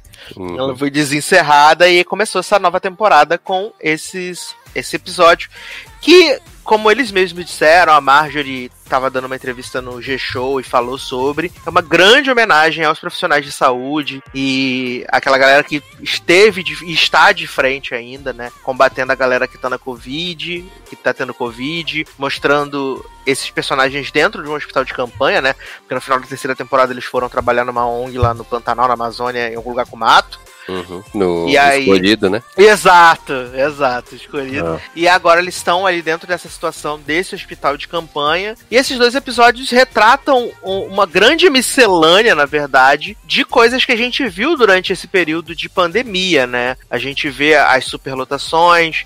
é, as pessoas que, tipo, é, os profissionais de saúde, como eles estão no limite de estar ali, de estarem longe da sua família, de longe das suas casas, de- dos que adoeceram enquanto faziam o tratamento de outras pessoas, é, daquela questão pessoa da que- falta de, de aparelho, de, recurso, falta material. aparelho, exato. É, daquela pessoa que tá bem no momento, no momento seguinte já não tá bem. Das pessoas que não estão se preocupando com as outras pessoas e indo pra Uhum. festas, pra bailes e tal, não se importando com o que pode acontecer. E eu achei bem legal esses dois episódios. Assim, eu não acompanho sob pressão, né? É, essa. Eu acabei acompanhando somente esses episódios do, do especial da Covid. Mas, assim, cara, é inegável a qualidade de tudo que acontece nesse, nessa, nessa série, né? A- acho que a Marjorie este ano. Putz, bicho, se, é, se alguém tiver alguma dúvida de quanto essa menina é boa, sabe? É, é- é- é só assistir esses episódios. Não digo nem o rolê da máscara que viralizou e tal, da foto, mas acho que todo o conjunto dela, né, nessa, nesse, nesses dois episódios, a entrega dela foi muito, muito foda, assim. E eu achei muito sensível, sabe? Eu acho que muito mais do que uma homenagem é, é, é, é, é real. Sabe, isso que a gente vê, a gente acompanha nos noticiários, sabe? É, e na entrevista que ela deu, ela até falou justamente disso, né? De que, assim, é um dos pontos que eles estavam preocupados, né? Logicamente, né? Com todo o contexto de Covid e tudo, é, de você fazer gravação e tal, mas era que, assim, eles iriam gravar cobertos, né, dos pés à cabeça, basicamente só o olho de fora, e se eles iriam conseguir passar toda a emoção, né, todas as emoções Só que os o olhar, personagens né? estavam vivendo só com o olhar, né? Foi um dos pontos que, que ela falou, né? Mas assim, é... acho que eu já falei algumas vezes assim de do quanto eu gosto Sob Pressão, assim, é, foi uma série que, que eu comecei assistindo, assim, sem dar muita credibilidade, porque, assim, mesmo a gente falando de uma série que, que é, é, fala sobre a saúde no país e tal, é, tem esse foco, né, muitas vezes ela, ela poderia se perder, assim, em, em retratar a saúde nacional, né, ela poderia muito bem se perder nesse rolê. E assim, em três temporadas, é, cada uma tem um foco específico, e eles sempre conseguiram é, mostrar assim, a realidade brasileira de uma forma é, que ao mesmo tempo é dura e ao mesmo tempo é, é caótica e ao mesmo tempo você tá lá se importando com os personagens, então assim, é, consegue te envolver né, na trama. E aí, então assim, quando falaram que ia sair esses episódios relacionados ao Covid, assim, né, para quem já acompanha, já imaginou que, que assim, é, já tinha essa- esse voto de confiança de que a série traria algo importante, né? E aí, como o Sassi falou, eles conseguiram em dois episódios mostrar vários tipos de cenários que a gente vem falando, assim, é, durante todo esse tempo de quarentena, né? É, dá, assim, um- uma passada geral em todos os assuntos, né? É, mostrando, assim, de forma é, até mesmo didática, né? o- o é, o, o comportamento da população frente ao Covid, né? E também a, a- o outro lado, né? Que é a- o corpo médico, é, né, que não só médico, né, médico, enfermeiros e todos que estão envolvidos, né? A gente tem até um, um, é, um personagem que ele vem para esses episódios que ele, eu não lembro, acho que ele era ortopedista, Uhum, e aí ele vem pra participar, ele vem pra ajudar no hospital de campanha, né? Que aí o pessoal, ah, mas o que, é que o ortopedista tá fazendo aqui, né? E aí ele diz, não, é, tem que ajudar, médico é médico, né? Tem que Você ajudar. no- também é médico, né? Exatamente. Não é Então, neuro ele? Eu não lembro agora, pra te falar. Ele é negro. é. Que é- Não, neuro, neurologia. Mas ele é negro. Ah, sim. É porque tem uma cena que, a, que eu acho que até a Subiu o telão. fala. Telão aqui. ok, Ela ladies cansou agora. Tem- Desde do meu jeitinho. É que eu lembro que tem uma cena que a Marjorie fala, um neurologista aqui, tipo assim, que eu acho que é justamente esse. Ah, é, pode ser, pode ser. É, na, é, na verdade, ele é neurologista porque eles, neurologista geralmente tá numa classe né, acima. Uhum. É, um, é, uma, é uma- um segmento médico mais prestigiado. E eu acho que ela fica meio surpresa dele estar no, no, no pronto-socorro. Algo assim. Sim, sim, É, é verdade, Léo, você tem razão. É. E aí, assim, eu acho que, que conseguiram trazer persona é, personagens bons para esses episódios, né? A gente, como a gente já falou, tem questão de, de falta de recursos, que é uma coisa que essa série aborda todo o tempo, todas as temporadas, inclusive a segunda temporada é focada muito nisso, né? Que é essa questão de trabalhar com falta de material o tempo todo e às vezes ter que improvisar algumas coisas, né? E aí, assim, o, é, tem até uma parte lá que o, o médico diz: ah, não, a gente tem que escolher qual paciente vai sobreviver, Uhum. né? Que, que, ah, não, aquele ali é mais idoso, então, né? Na teoria ele tem menos tempo de vida, então vamos botar o respirador para esse outro que é mais novo e tal, não sei o quê. E aí eles, não, vamos dividir o respirador e vamos ver como vai, como vão se comportar os dois, né? E então assim, cara, eu, né, eu sou suspeito para falar, é, em termos de atuação, não preciso nem dizer, né? Amo o personagem da Marjorie, é, a atuação dela e a personagem na série, eu acho que ela é, tem muitas camadas e aí, assim, não tem. Não gosto muito do. do, do Evandro, exato. Eu acho que é, durante a série ele tem uns comportamentos que eu acho assim muito machistas e assim, eu acho que ele não dá apoio pra ela o tanto que ela dá apoio pra ele, né? Então Uhum. eu acho que assim a relação deles é meio desequilibrada. Mas a série, como eu falei até lá no grupo do Logado, conseguiu me fazer é, me importar muito com ele nesse episódio. Lógico que assim é um ser humano, eu não ia desejar a morte de ninguém e tal, né? Nunca Mas rola. assim, mas é, me fez me importar com o personagem a ponto de, de, de ficar super feliz quando ele se recupera e tudo. Então, assim, é muito, muito bom. Assim, show de qualidade da série. Até, até as participações que foram à distância, né? A gente teve a Drica Moraes dando apoio pra, pra personagem da Marjorie à distância e tal. Até isso também foi, foi na medida. Então, assim, pra mim foi tudo Sim, muito eles, e elas eles, são a mesma eles- pessoa, né? eles colocaram até. É verdade, na novela. Que Aham, colocaram, sim. meu Deus. que eles até brincam, né, com a, com a questão lá daquela tiazinha que tá querendo falar com o marido e tal. Sim. Aí bota as pessoas fazendo. que receberam no zap a fake news que é só tomar o chá de cidreira, Aham. um negócio assim, né? Eles Eu tinha certeza que o Exato. marido dessa mulher ia morrer, gente. Toda hora que ela levava uma comida lá pra enfermeira, um suco, não sei o que, eu ficava, oh meu Deus, essa mulher não vai ver o marido dele. de novo." Eu, é engraçado porque eu comecei a assistir Sob Pressão depois que o Taylor indicou, né? No passado, aí, um ano atrás, algo assim. Uhum. E aí eu assisti as três temporadas, achei muito bom. E eu não fazia ideia que eles iam vir aí com esse especial, nem nada. Tanto que eu descobri que, ter, que tinha esse especial é, quando estreou, né? Tipo, acho que semana passada que estreou. Ou na outra, da semana anterior, algo assim. E aí eu já tinha gostado muito da série. Acho que a série é uma série bem, é, bem interessante, né? Uma série brasileira que desenvolve os personagens tão bem, que traz uma realidade de forma não tão é, exagerada. Eles meio que tentam mostrar mesmo, assim, obviamente tendo liberdades poéticas, como a Sim. polêmica da semana passada, que, ah, meu Deus, não tem enfermeira, os médicos fazem tudo, o médico troca a lâmpada, o médico dirige o carro, o médico dá banho, como assim você não tá valorizando a enfermeira? E eu acho que é um Pô, ponto válido. Necessian foi na ambulância sozinho Uhum. buscar a mãe do Evandro. Assim, eu acho, eu acho que é um ponto válido e eu acho que é um ponto real, porque realmente não tem enfermeira. Mas assim, se você parar pra pensar, é, a maior parte das séries médicas que a gente assiste, pelo menos eu assisto, as enfermeiras também não têm grande destaque, a não ser que seja uma série sobre enfermeiras. Sim. Tá? Se você, por exemplo, pegar Grey's Anatomy, se, se você olhar Grey's Anatomy, tem, obviamente, as enfermeiras figurantes andando no corredor do hospital.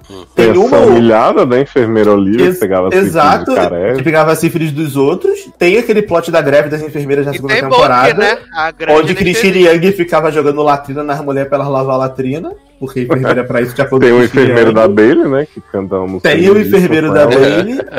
Mas, basicamente, é, nas séries médicas em geral, as enfermeiras não têm destaque. A não ser que fosse uma série sobre enfermeiras. Então, pra mim, honestamente, eu vejo aquilo ali como uma série de ficção. Então não é um problema não ter um foco né, numa enfermeira ali, até porque o foco são os médicos, entendeu?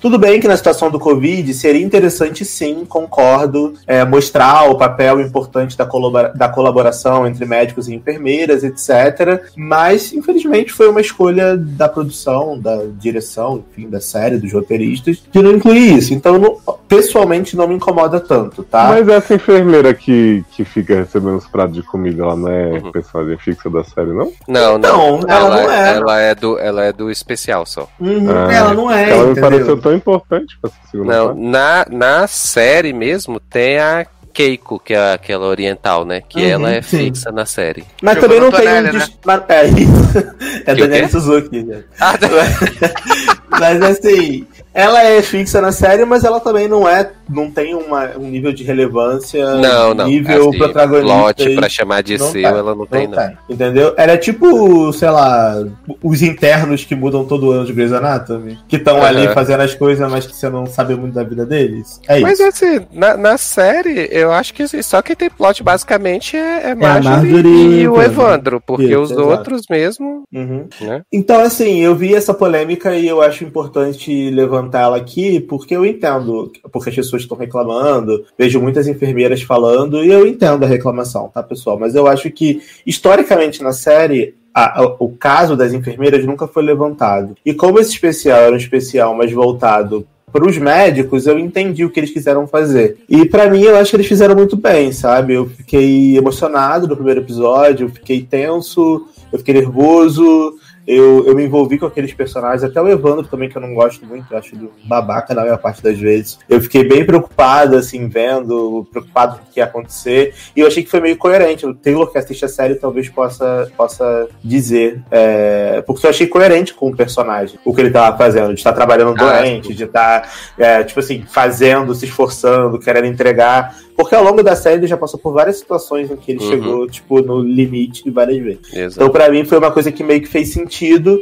Que talvez para as pessoas que viram só o especial, estavam assim, nossa, mas o cara tá morrendo e tá forçando essa barra pra trabalhar, gente. Por que, que ele não para? Mas o personagem é assim. Então, meio que pra mim, eu comprei. E eu achei que. Não, Assim, e muita gente no- na saúde tá assim, né? Tá assim, exato. Sim, Então, Não Exato. tem muita escolha, na verdade. Então eu achei bacana eles fazerem isso, porque mostra que os médicos e os enfermeiros, estavam pensando aqui, levantando aqui a bola, dos enfermeiros, pessoal. Eles que muitas vezes eles não estão se sentindo bem, eles estão cansados, trabalhando dois, três plantões direto para poder atender, né, e tentar ajudar essas pessoas, e eles chegam no limite. Então eu achei bacana eles mostrarem isso na série, sabe? E eu acho que tá de parabéns a produção. Tanto a Globo, que que né, pagou e botou no ar, quanto roteirista, atores, diretores. Achei que foi tudo muito bem conduzido e eu fiquei impressionado com a qualidade da produção, de verdade. Uhum. Eu também. Aí, eu gostei muito de como é esperançoso, assim. Eu não sei se o tom da série é esse, pelo que vocês estão falando, imagino que sim. Mas por mais que tenha o perrengue do hospital e tal, tipo, meio que eles terminam numa nota alta, assim, tipo, ah, cara, vamos valorizar a saúde pública, vamos né, continuar vencendo e tal. O isso bem interessante. Uhum. Sim. Exato. Eu tava um Sasser, né, que eu fui ver e tava lá, é, sob pressão plantão Covid, falei pro Taylor também. E aí dei play, né? Aí começou a rolar e falei, nossa, tá tendo bastante cena do povo muito próximo, sem máscara, deve ter rolado um teste muito, né, rigoroso e tal. E eles devem estar querendo mostrar o antes pra depois ter o impacto. E aí o episódio foi rolando, foi rolando perto de uma meia hora. Eu falei, gente, estão aí tirando cocaína de dentro das pessoas, mas não tem Covid. E aí estava eu vendo o piloto de pressão. Tá vendo o primeiro episódio, né? Sim. Porque como eu vi o bannerzinho, eu achei que a Globo tinha separado, né? Tipo, botou o, Uhum. o plantão Covid É, temporada não, deu especial. ruim nisso mesmo. Aconteceu a mesma coisa comigo. Falei pra Léo que eu só não segui porque eu conhecia, né? O primeiro episódio. É. aí- e, eu, e eu ainda fiquei assim, que quando começou o primeiro episódio, eu digo, gente, mas vamos mostrar a cena do primeiro episódio da série pra depois Eu fiquei, eu fiquei da mesma forma, eu fiquei da mesma forma. Aí eu parei, aí eu que tava temporada 1, episódio 1. Exatamente. Olha. e tipo, eu fiquei impressionado que a, o, a Globoplay, eu não sei se faz com tudo, mas ela deixa os- as vinhetas, né? Então, tipo, Sim, deixa. estamos Uhum. Voltamos Uhum. a apresentar. Sim. E aí a abertura da série começa depois de meia hora de episódio. Ué, É. gente, o que que tá Isso, acontecendo? Isso é uma coisa bem estranha também. É, isso é marca da série mesmo. Aí eu falei pro Mas- Leózio que é pra dar o espírito do, do negócio, do, da a pessoa tá assistindo na televisão em casa. Então, Sim. mas a Globoplay ela faz isso, mas não mostra os créditos, né? Tem essa barra. Meu Deus do céu. Aí Não, falou mas- que pra ficar mais realista tinha que ter os comerciais também. Acho. Mas assim, depois de achar os episódios corretos, eu realmente quero dizer que, cara, Marjorie sempre amei, mas cada vez mais. Essa mulher, eu acho que ela não tem o reconhecimento que ela merece, assim, sabe? Sim, Porque concordo. eu acho que ela ainda é conhecida como a menina bonitinha, cantora Sim. e tal, da Malhação. Exato. E ela, Uhum. porra, entrega um negócio que poucas atrizes hoje. eu- sinceramente, eu colocaria hoje, inclusive pensando em produções americanas e de outros países que a gente acompanha, eu botaria a Marjorie e a Camila Morgado acima de qualquer atriz, assim, que eu vi Uhum. atuando recentemente. Uhum. Porque E o, o mandaram- que eu acho impressionante da Marjorie é que nessa personagem, principalmente, ela consegue vender pra você uma simplicidade tão grande, uma verdade tão grande que você realmente acredita. Ela é tão Sim, boa, sim. mas tão boa Sim. que você realmente acredita que ela é aquela pessoa, que ela tá naquela situação. Uhum. E que a situação que ela tá passando realmente é de verdade. E Sim. pra mim isso é ser ator, sabe? Você não. Eu, eu não consigo ver ela ali como uma atriz. Eu tô vendo ela como um- uma médica fazendo o que ela Exato. pode e o que ela não pode pra tentar ajudar as pessoas. Não, e- Pode falar. É, ela tem essas cenas mais emocionais, tipo a que Sassi falou da foto do crachá, né? Que, que Uhum. realmente é muito foda. Mas ela tem cenas simples, que é, por exemplo, tipo, ela descobrindo que o paciente foi numa festa. Nossa. E aí você vê a cara nossa. dela de puta merda, sabe? De decepção, assim, Uhum. de o que, que a humanidade tá fazendo. E é muito sutil, assim, mas ao mesmo tempo é muito expressivo. É, e, É. e, por exemplo, na- quando eles vão lá na casa do cara. Acho que é o primeiro paciente do episódio, se eu não me engano. Que eles vão lá na casa do velho, Sim, que tem sim. que arrancar a perna, não sei o quê. Todo aquele plotzinho ali que vem a mulher falar do crachá. E aí eles vão lá encontrar o médico que foi transferido pro hospital de campanha. Mano, aquilo ali é uma coisa tão ok, tá começando aqui, início de plantão e tal. Mas você se sente tão incluído naquilo ali já, sabe? Não sei se é porque eu gosto muito dos personagens, ou porque eu já vejo a, a, a série original, mas eu falei assim, putz, cara, eu tava com saudade desse pessoal, sabe? Que Sim. bom que voltou. Eu não sei, é porque vocês não viam antes, mas eu, eu quando comecei a ver o episódio, a, a minha sensação foi tipo assim, putz, que bom que voltou. Tem Uhum. tanta série E vai ter boa mais pra série ver. depois? Eu espero Vai que ter. tenha. Eles que desrenovaram, eles descancelaram, né?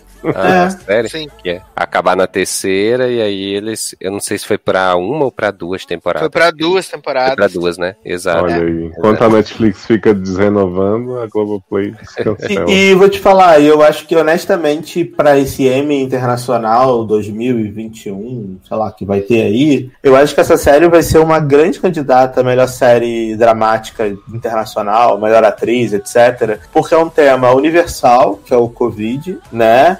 E se a Marjorie ela já tinha sido indicada antes, se eu não me engano, por essa mesma personagem, é, para o Emmy Internacional em temporadas de cunho que não eram tão universais, eu acho que com esse plot do Covid, principalmente se eles mandarem o primeiro episódio pra, pra, pra Academia Internacional do M, mano, eu acho que ela tem grande chance de ganhar, porque é um tema que todo mundo tá passando. Então é muito. é, como é que eu falo isso?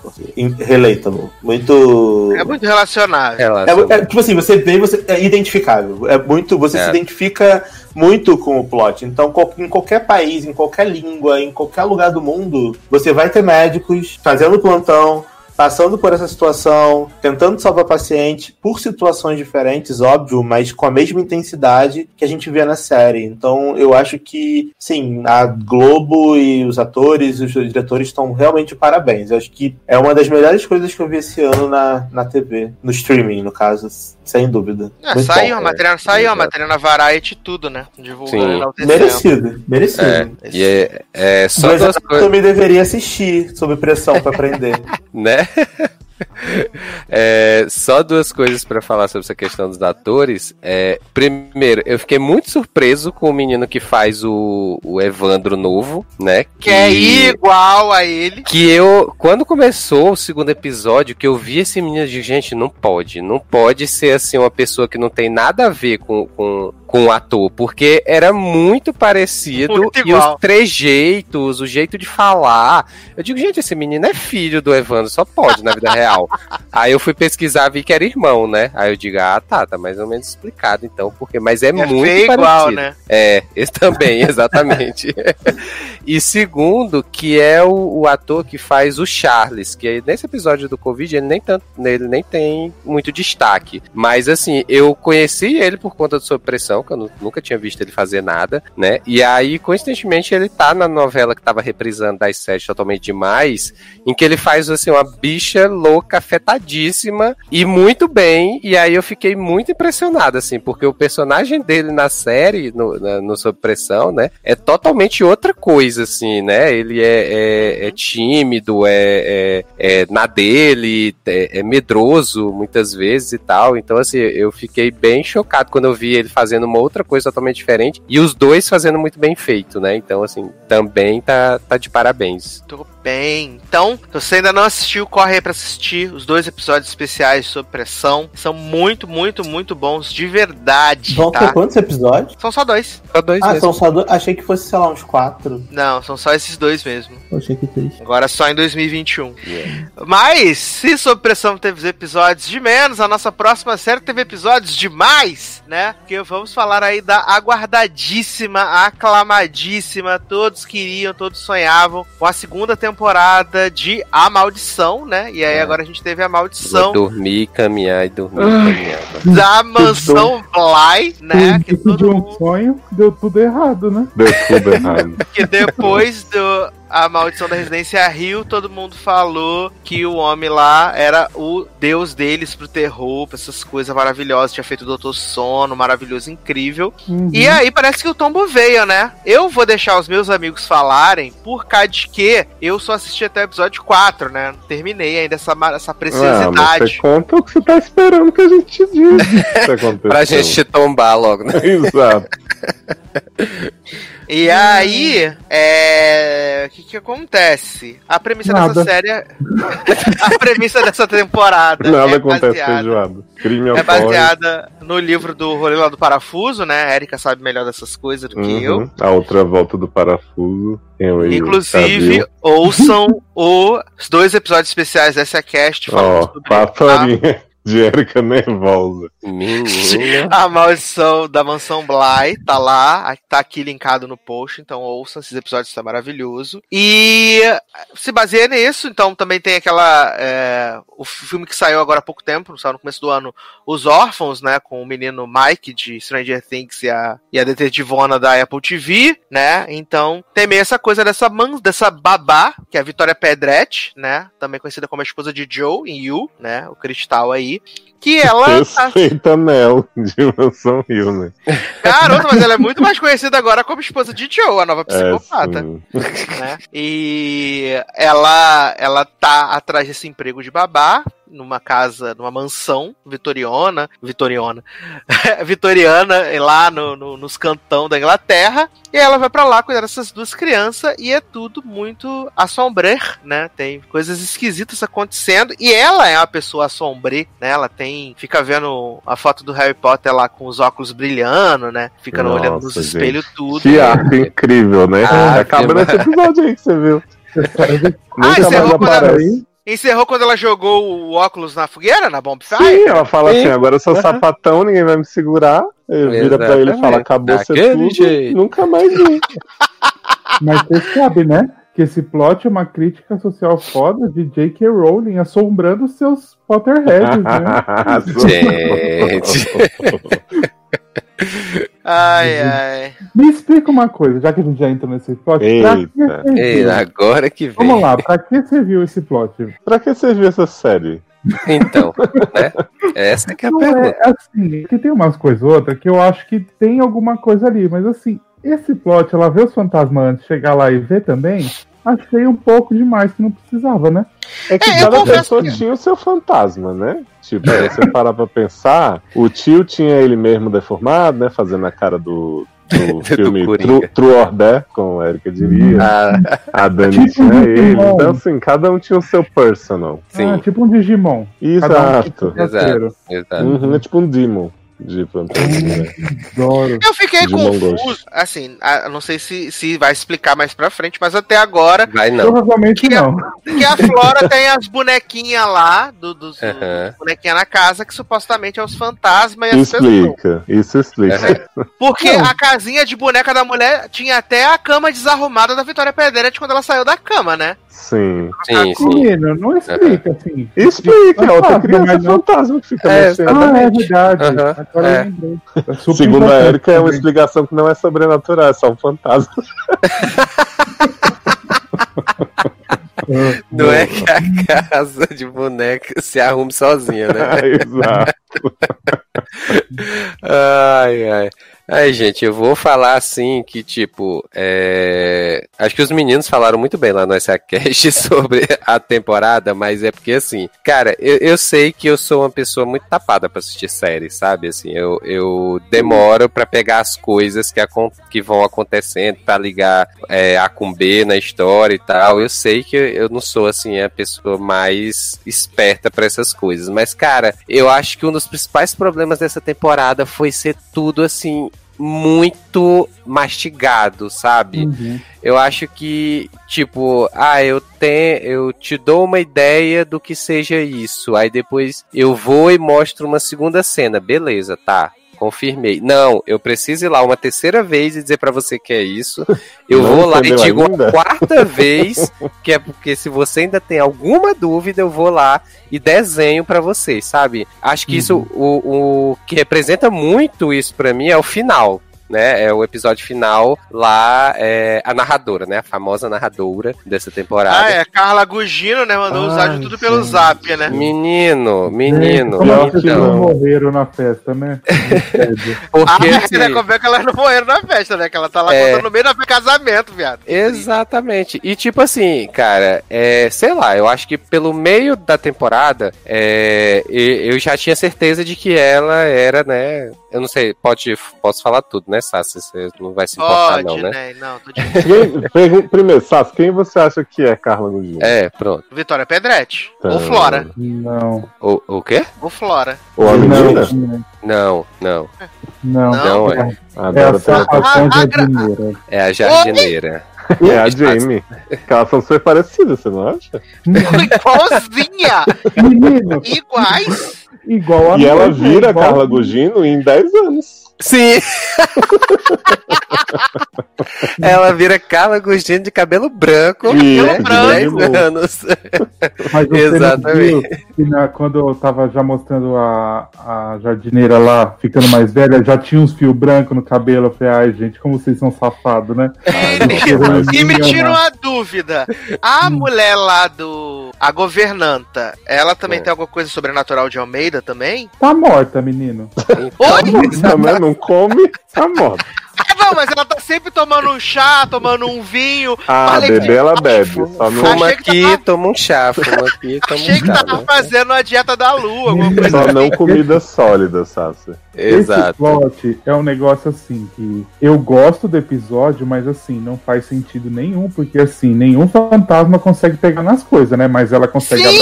abraçar, consegue. Ela abraça, assim, ela limpa o chão, guarda as compras. Menina, É, é porque, é porque assim, lá ela no. Não, pode falar, Zana. pode falar, filho. Não, então, sabe aquela hora que ela tá olhando no poço? No começo Ah. do episódio, que ela conhece? Ela morreu ali, menino. E aí ela tá Uhum. ali. Já tá Exatamente. morrendo ali. Pai. O garoto empurrou ela, possuído pelo, por Aham. Luke, né? De Mansão Rio. É. E aí ela caiu ali. E assim, o engraçado, sabe, é que esse episódio 5, ele é todo sobre a descoberta da morte dela. Porque a Uhum. Carla Gugino, ela é uma narradora que ela, ela sabe fazer o planejamento, né? Ela tá contando uma história que ela não teria como saber inteira, né? Mas que a Dani tem contado uma parte, mas ela tá contando. E aí veio, e aí a governante se sentiu assim, se sentiu assado, e aí morreu, Ela e a dor da sabe tudo, morte. Aí daqui a pouco ela conta uma história de 1800 e bolinha que ela não tinha como saber de jeito nenhum. Mas beleza, esse episódio da Hannah, ele é muito bom. Já assim, quando eu gravei esse aí, eu tinha parado nele. Uhum. Porque ele, ele fica mostrando um looping dela de, tipo, do tanto que ela tá em negação sobre a própria morte, né? E aí volta em vários pontos-chave. A primeira entrevista dela com o Owen, com o cozinheiro. E aí ela conversando com a mãe do- das crianças antes dela morrer. Ela tinha um marido que ela que sacaneou ela e que ela acabou sendo abandonada, então ela realmente aquela casa virou tudo pra ela. E você pensa, pô, massa, assim, tipo, é- realmente contou uma história completa da personagem. Uhum. Só que, pra mim, tá? Essa pode ser uma interpretação muito de quem de repente não se envolveu com a série o suficiente e, e vai procurar pelo em ovo. O único motivo desse episódio existir nessa, nessa ordem que foi contada era a partir dele, a Rena, saber que ela morreu. Assim. Uhum. E fazer algo de útil com essa informação, né? Que ela Exato. a ter, né? Exato. Só que o episódio fica nesse loop infinito que depois é repetido com vários personagens. E, tipo, eles reaproveitam esse roteiro desse episódio em todos a seguir. E aí lá no fim da série, Sassi, tenho um plano dos vilões que a gente vai te contar. E aí o Clint, né, que é o, o Luke aí, Mega Evil, ele fala assim: vou resolver um negócio aqui. Entra no menino, né, no Miles, Uhum. e aí fica numa conversaiada insuportável pela floresta com a Hannah, falando de coiote, coió, não sei o quê. E você sempre foi diferente de todos. E aí, no fim desse episódio, ele mostra a Hannah no poço e Hannah descobre de novo. Uhum. Então, Descobre assim, duas vezes. Tá morta, morta. tá morrendo gente que Morta, já morreu morta. antes de descobrir. Morta, né? mortinha. Mas sabe o que rolou nesse episódio? É que a gente descobre também que Hannah, além de ser fantasma, é viajante no tempo, né? Que ela vai e volta. Sim. E outra, né? Pra morrer duas vezes, né? Ela Exatamente. morre. Exatamente. Mas é, é isso que eu, que eu falo, né? Dessas coisas que, que se repetem durante a temporada 15 mil vezes, que é porque assim, se você ainda não entendeu, eu vou desenhar pra você, né? Porque essa própria questão da possessão do, do Maio pelo, pelo menino, assim, era uma coisa que dá pra você ver que quando ele tá falando, lá no início da temporada, é, que ele fala assim, é, de um jeito estranho, com, com as mulheres mais velhas e tal, você já vê na cara de que não é o menino que tá falando, né? Que tem algum, alguma coisa possuindo ele, né? Aí tem o, o episódio que mostra que, que, o, que mostra até quando o, o o Luke morreu, né? E aí mostra é, ele tentando entrar no corpo do menino. E Uhum. aí depois essa história é repetida de novo. Então, assim, todas as. Basicamente, todos os Ah, plots então- dessa temporada. O menino, quando fica tentando seduzir a babá, na verdade é o Luke. Isso. Uhum. Isso, Isso. exatamente. aquele Ah, Exatamente. então por isso do- que ele fez as frozinhas igual que ele deu pra outra babá. É, porque É, na verdade, não, assim, a, a Miss Jessel, né, tem toda uma história Sim. posterior, mas ela meio que possui a Flora em alguns minutos, né, quando a Uhum. Flora tá mais rebeldezinha indo pro lago e tal. E o Clint faz um mind trick lá com o, o Miles. Uhum. Isso. Porque esse é um casal muito lindo, né, gente? Acho que também, pelo vão concordar que. os Amor romântico. Saudável, né? Sim. Saudável, Porque acontece assim, Sim. Sassi, eu- o Clint morre assassinado pela mulher do lago. Que logo você vai saber quem é. Mulher do lago um dia chega lá, ele tá com, com um colar no bolso, né? Balas no bolso. E aí a mulher do lago fica puta, carrega ele e mata. Beleza. Sim, exato. Miss Jessel fica viva. E aí a, a Jamie fala pra ela, nossa, aproveita agora, vai lá fazer o que você sempre quis, quer ser advogada, né? Que faz o menor sentido esse plot dela querer É. ser advogada tá lá de babá. Uhum. Exato. E aí ela fica, ah, mas tô com muita saudade do Clint, porque eles não sabem que ele morreu, acham que tipo, fugiu com dinheiro. Uhum. E Ah, aí, sim, Clint- isso pode eles comentaram. Uhum. Aí o Clint aparece, fantasminha, dá um sustinho nela, começa a entrar nela, não sei o que, né? Tipo, possuir. E aí ele fala assim: Nossa, eu tenho um, um plano maravilhoso aqui pra gente. Você. Dá pra falar essas palavras aqui rapidinho?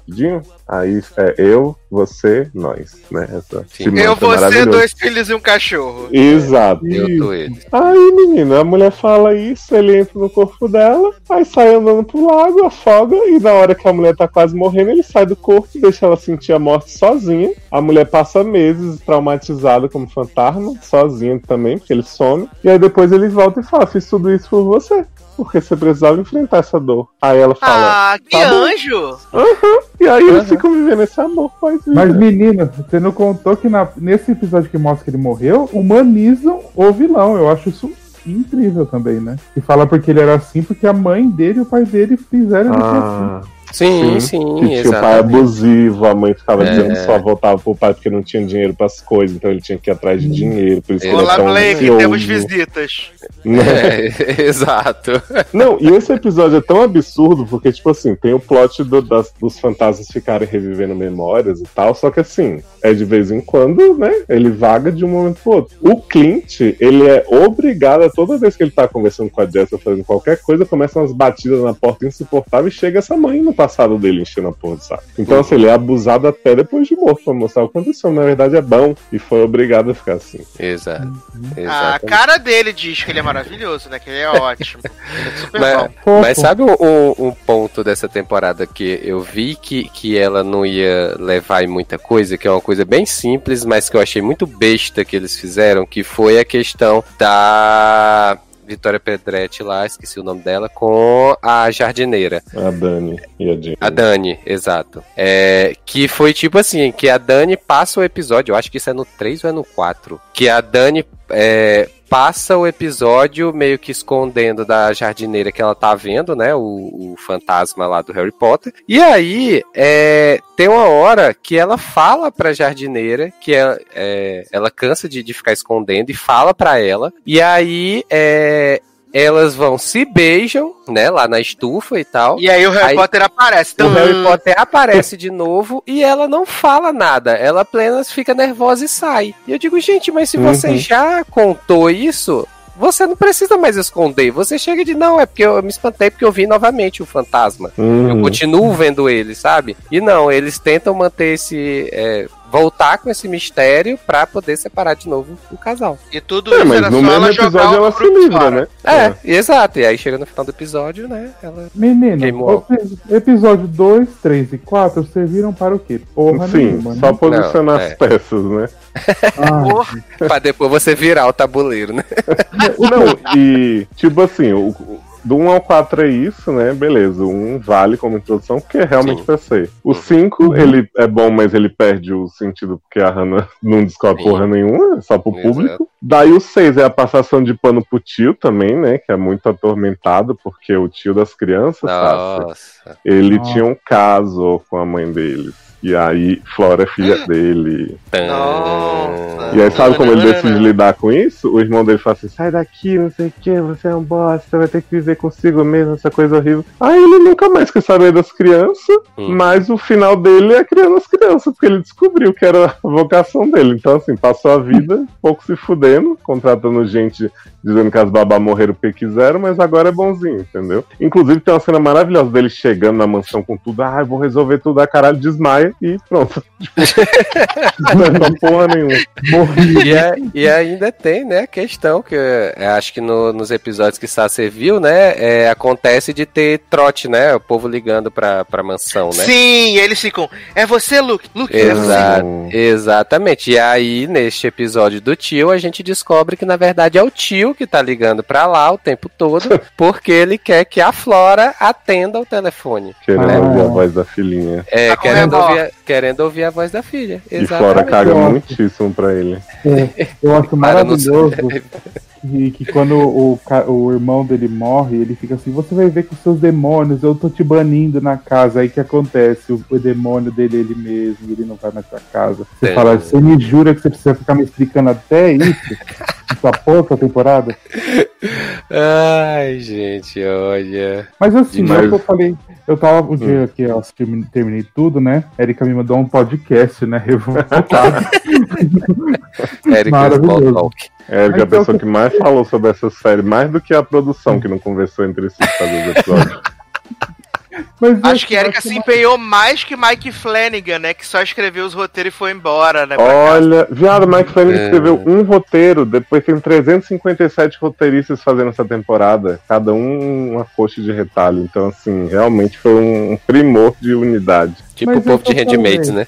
Eu Sim. acho que tem ideias boas. La Land, né? De roteiro, o né? problema, O problema é que elas são bem muito mal desenvolvidas. Eu Sim. acho que daria pra Sim. fazer com as Uhum. mesmas coisas se ele- eles quiseram ficar fazendo igual no- na primeira temporada, cada episódio focado em um, só que tinha personagem legal na primeira temporada, né? Nessa aí tem o tio chato, É. o E a primeira temporada tem uma história grande a ser Sim, contada. exato. Tipo, eles- quando eles viam e voltavam presente, passado da família, os vários fantasmas que eles apresentam na primeira, eram histórias interessantes. Essa, tipo, eles jogam um bando de fantasmas que a explicação é foram levados pela mulher do lago. Então é por isso que Uhum. eles estão lá, né? Foram mortos por ela, o médico e tal, que tem aquela máscara bizarra, assustadora. Sim. E, tipo, a história principal em si, ela é um fio, assim. Tipo, ela dava pra ter feito quatro episódios lindos, mas eles ficam enrolando, enrolando. E são episódios longos também, porque Mansão Rio era, tipo, 40 e poucos minutos, beleza. E essa, tipo, tem um episódio de 1 hora e 16, a Tem. maioria 50 e tantos. E, Graças tipo, a Deus não cheguei nesse ainda de uma hora e nossa. 16. E, e assim, é tudo lindo, preparar. Sabe? O que a Amanda fala, a direção dessa série é muito boa, Uhum. os atores estão incríveis, realmente não tenho o que criticar de nenhum. Mas se você for pegar a essência da história mesmo, tipo, cara, é um monte de contradição e esses loopings. Tipo, todo episódio é um looping. O da Hannah é, o do tio é, o do Clint é a mesma coisa. E pra mim, o penúltimo episódio, eu sei Nossa, que o auge. gostou, mas eu achei assim, de uma chacota sem limites. Meu, é que deixa É eu- o preto e branco esse, penúltimo? É, é o da origem da maldição. Antes, antes que vocês falem mal, porque assim, eu acho que como episódio solto, eu acho ele maravilhoso. Do começo ao fim, ele tem uma história, ele Uhum. fecha nele. Uhum. Só que assim, você pegar no penúltimo episódio da temporada, que eu tô esperando lá, a Mulher do Lago matar a mulher, e aí você me mostra isso aí, você fala, você tá me jurando isso, né, meu filho? Sim.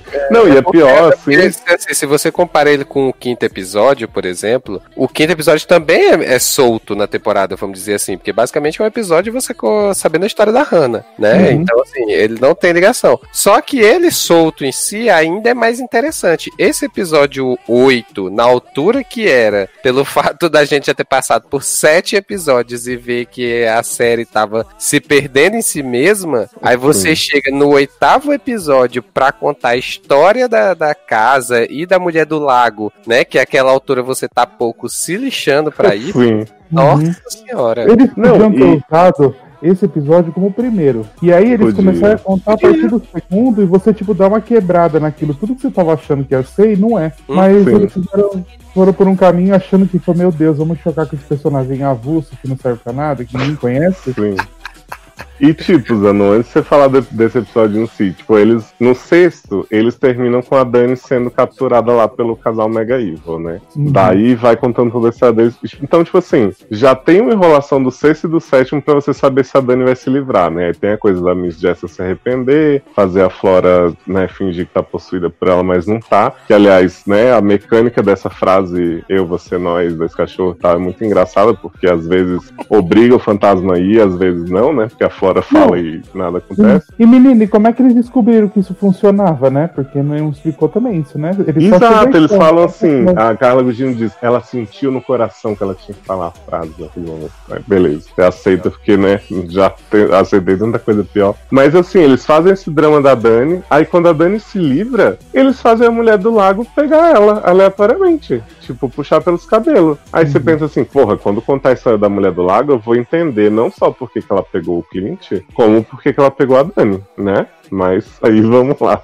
Diz que o que, que você achou da história aí de Viola Perdida. Eu, menino, mas eu gosto, né? Vou falar o quê? Mas eu acho maravilhoso. Não, eu quero que você assim, né? defenda, que a gente não te deixou defender ainda. Menino, eu já defendi, falei que eu acho ali ótimo, só que tava Ah, foi errado. só ele isolado, é bom, né? É, sim, mas assim, eu gosto da ideia que, assim, ela pegou essas pessoas porque elas estavam no caminho dela, Uhum. mas também, assim, tipo assim, só morreu aquilo de gente, tanto de gente Exato. que casa, né? pois é. ter morrido Que é mais. assim, Sassi, o episódio do, do Preto e Branco é o seguinte: começa com Kate Siegel, que é Viola, e a irmã dela perdida. As duas estão sempre dormindo juntas, cafungando o pescoço uma da outra, não sei o quê, são órfãos, né? Hum, E aí tem a barra da mulher não poder controlar a própria propriedade. Então, pra, pra controlar a mansão Bly, a Viola se vê obrigada a casar com um cara pra usar de laranja, né, Taylor? Isso, exato. E aí elas, tipo, vão seguindo essa existência, só que Viola se apaixona pelo marido, engravida, não sei o que, tem uma filhinha. Só que aí Viola começa a, a passar muito mal e tal, tem muita tosse. E aí ela é diagnosticada por um médico que vai lá, com uma máscara bizarra, daquelas de com bicão, assim. Sim, porque eles E aí né? Na, Isso. na praga. pois é. E aí eles descobrem que ela é tísica, né?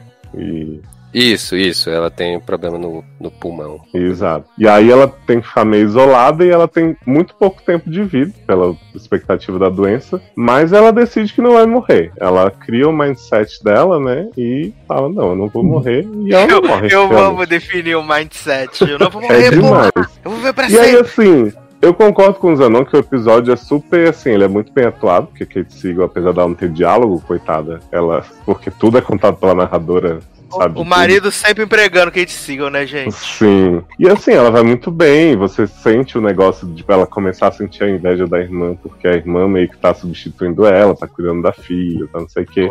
Só que pra mim, a parte que vira pra explicar a maldição é muito brusca e muito sem sentido. Porque assim, a, a personagem Uhum. dela ela é muito vaidosa, gosta de joias, sei que ela tem um baú cheio de joias. E aí, a partir do momento que ela morre, ela fica no looping da casa, que ela começa a vagar sem rumo, e aí, tipo, procurar a filha dela e não sei o quê. E aí eu confesso pra vocês que eu até me perdi o momento em que o marido decide que o baú tá amaldiçoado. Porque.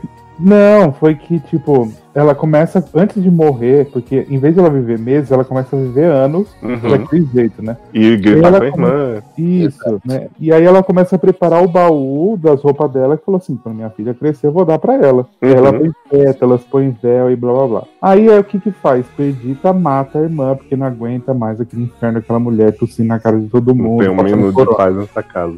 Sim, É. não usa máscara e tudo. É, e nisso a, a é, Viola fica presa nesse baú. Não entendi o motivo. A alma, né? entendi. Porque o corpo dela não tá lá. Isso, é, a alma fica presa lá. E aí, quando a irmã fala assim, a gente precisa vender as joias, não sei o que dela, porque a gente precisa pagar a casa. E ela fala, tem que pagar a casa, vamos pegar, vamos vender. Ela fala assim, aí ela cata a chave escondida, e na hora que ela abre, a mão da mulher, é, da viola, pega o pescoço da irmã e mata a irmã. E aí Uhum. ele vê que aquele negócio tá amaldiçoado. Porque a hora que ela abriu lá, ela morreu. Pois é, mas aí, tipo, ele decide jogar o baú no, no, no lago pra se livrar. Tipo assim, mas, gente, não dava pra tirar da propriedade, sabe? Você vai pegar um negócio que você acredita que é amaldiçoado, você vai deixar no lago da sua casa, É. tipo. Acho que ele só pensou de tipo, vou jogar no fundo do lago, vai ficar lá no fundo, ninguém mais vai Ah. ver, ninguém vai mais mexer nisso, então. É, então assim, É, a mansão não era amaldiçoada, era ela que tava prendendo aqueles espíritos ali. Sim, mas aí, tipo, aí beleza. Ela começa a partir daí a, a pegar as pessoas que estão no caminho dela, como você falou. Uhum. Mas, por exemplo, é, tem a coisa que ela esquece tudo, né? Tem um dia que ela até vê o menino que é o amiguinho da Flora e ela não lembra porque que ela tava procurando uma criança, mas ela acha que deve ser ele, já que tá lá no lugar que ela tava procurando. Uhum. E leva esse menino pro lago, não sei o que, mata, cria mais um fantasma lá dentro. Isso. Só que aí eu fico pensando, essa mulher tá aí vagando esse tempo todo e nunca achou a Flora, por exemplo, ela só pega a Flora, quando, porque quando ela pega a Dani, a Flora tá lá gritando: salta ela, pelo amor de Deus, minha babá, minha babazinha. E mulher do lago não dá a mínima. Aí mulher do lago vai pro quarto, encontra a Flora na cama, larga a Dani e leva a Flora. Ela fala assim: não é possível que nesses anos todos que Flora tá aí, essa mulher não encontrou Flora antes. Mas menina, é porque ela não tava no caminho. É esse Ai, que eu nossa. entendi. Mas ela já tava no caminho antes e ela não pegou, ela só pegou. Jovem. Gente, não, é muita confio. conveniência, cara. Não, sim, é. É uma coisa botada de conveniência pra não, tipo, não matar tanta gente, não matar as Exato. crianças. Como é que os pais da menina viveram até. Não, não acordava à noite pra beber uma água? Sim. Exato. Exatamente. E ninguém E, reclamava tipo- daquele ch- chão sujo toda hora. Pois é. Não, e tipo, a, a Hannah tem um momento de empoderamento, né? Que ela fala assim, não, agora, beleza, eu tô morta, mas eu vou conseguir fazer alguma coisa pelas crianças, não sei o quê. E aí ela vai pro, pra, pra porta de entrada assim, a mulher do lago atravessa ela, ela fica toda se tremendo e não faz nada pra mim. Você fala, gente, pra que que teve essa coisa toda dela decidir, não, agora eu vou agir e tal, só pra ela depois dizer, ah, não, mudei de ideia, sabe? É igual o tio, né? Morreu, mas nem tanto, né? Morreu Exato. voltou.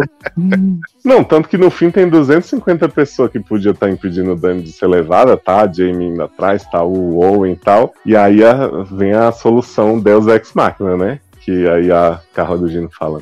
E aí a babá sentiu em seu coração que devia dizer aquelas palavras. Aí ela fala, a, a mulher do lago se vira assim, mas o quê? E deixa Então quer dizer que ela, senti, ela sentiu no coração de fazer a fofoquinha e tá resolvido. É, tipo, ela fala a frase, aí a mulher do lago entrou na Dani e morreu o problema, assim, tipo. Acabou a É. maldição. Todos os fantasmas Exato. foram.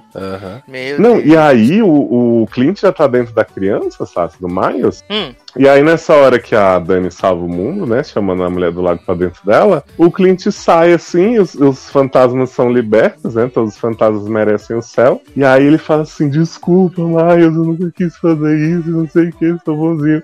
Eu fico, gente, mano, esse, esse homem tava 10 minutos esculachando a namorada dele, dizendo que ela devia ter aceitado entrar na menina e que ele ia embora só. E aí depois ele fica se desculpando. Tipo de arrependimento na vida e na morte é. pelo que ele fazia. Os viados. É igual o plot que ela falou, é você, sou eu, somos nós. Ela, a mulher entra no corpo dela e não domina, né? Que nem domina as outras crianças ali, né? Uhum. Ela fica lá na exato. da consciência e vi fica vivendo lá. E no último episódio eles decidem desenvolver o casal, né? Que não Sim, é, no- nos últimos 30 minutos, né? Porque os primeiros 20 é essa resolução ridícula. Uhum.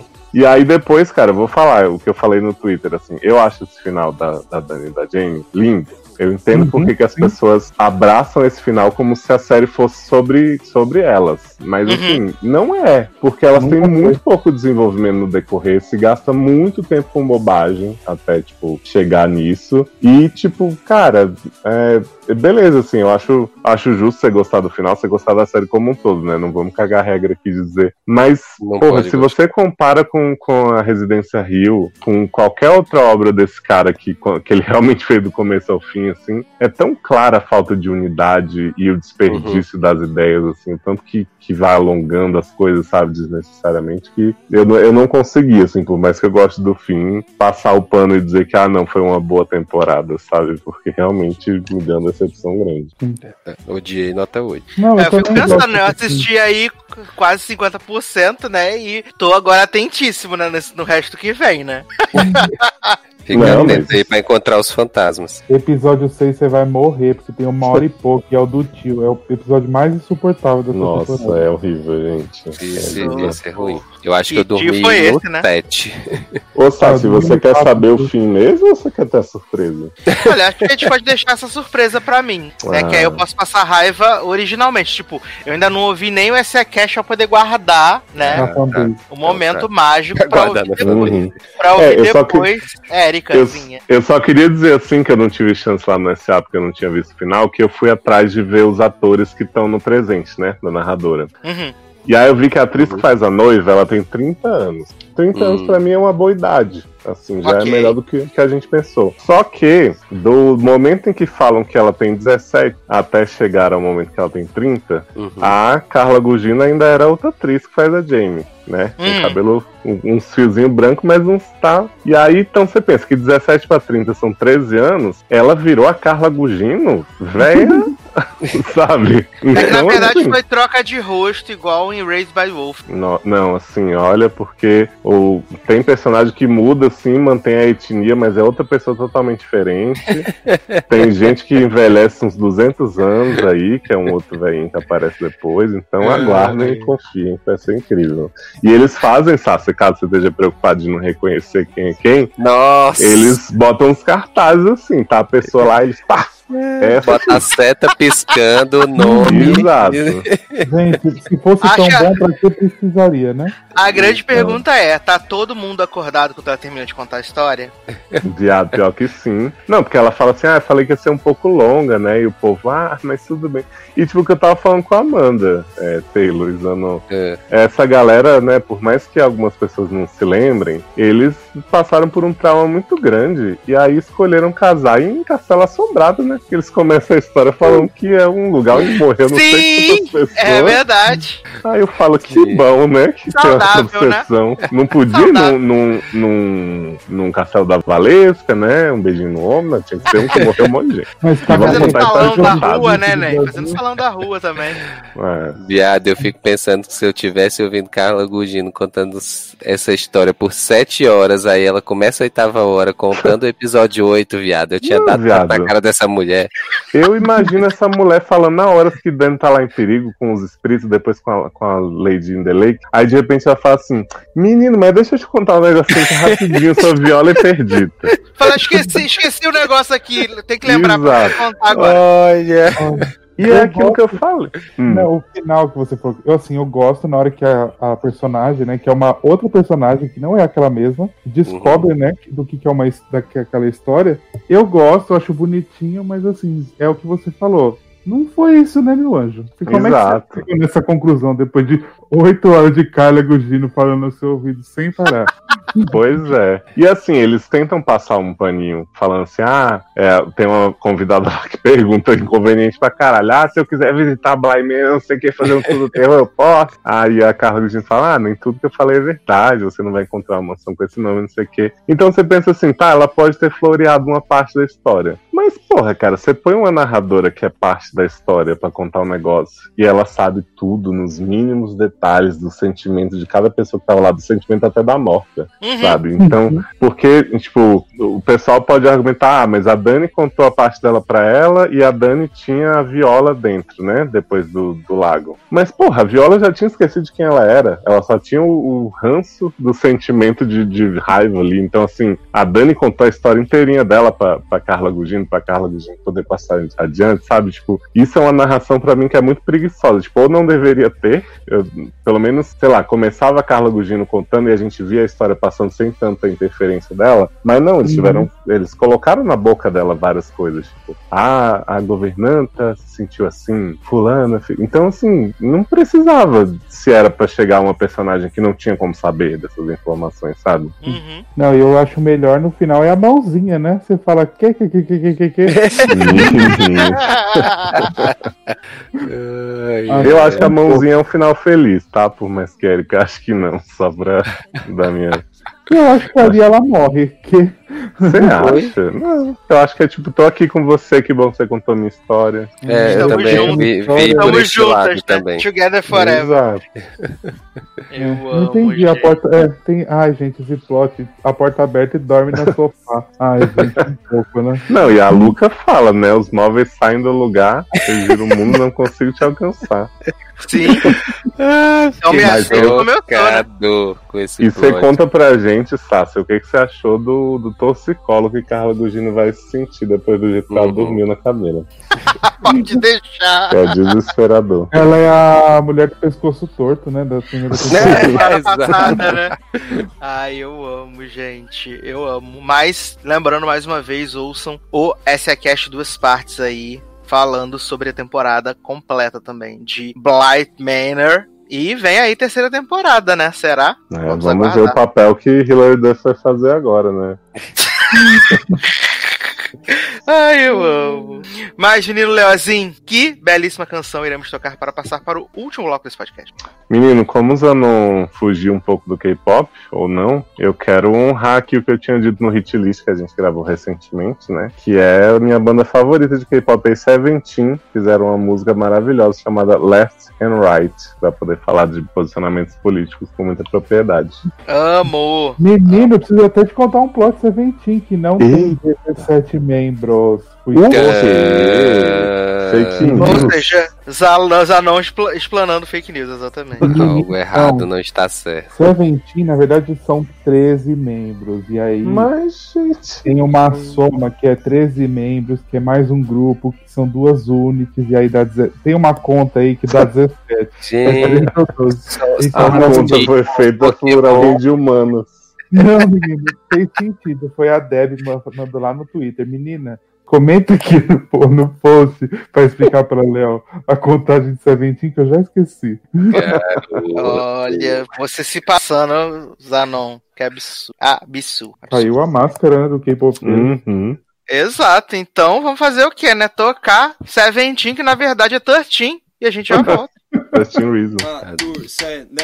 Left and right, left and right, left and right.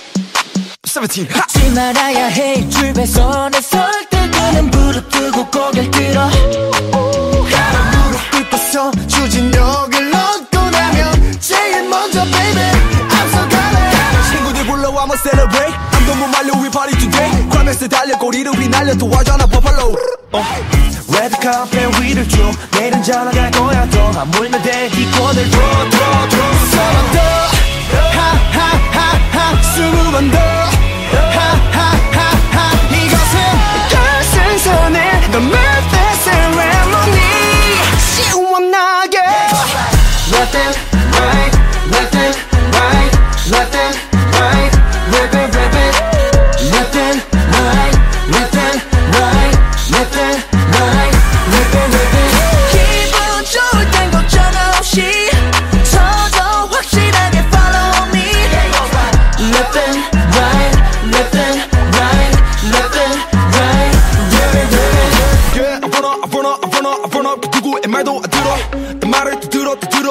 struggle, 그럴 수 있어 우리에게 필요한 건 달콤한 내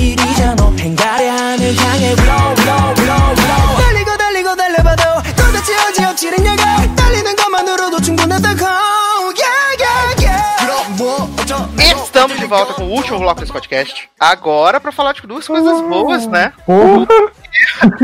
Amazon Prime, né, anunciou aí na- na- nas redes no final, nos meados de setembro que ia fazer lá um especial homenageando o Dia das Bruxas, né, dos Halloween, tudo. Ia lançar quatro filmes maravilhosos, que era tipo a Casa Blumhouse e dois por semana. Então a gente vai comentar os dois que saíram na primeira semana e na semana que vem a gente comenta os outros dois. E assim, a gente ficou achando que vinha coisa boa por aí, né? Só que não sei se foi o que aconteceu, né?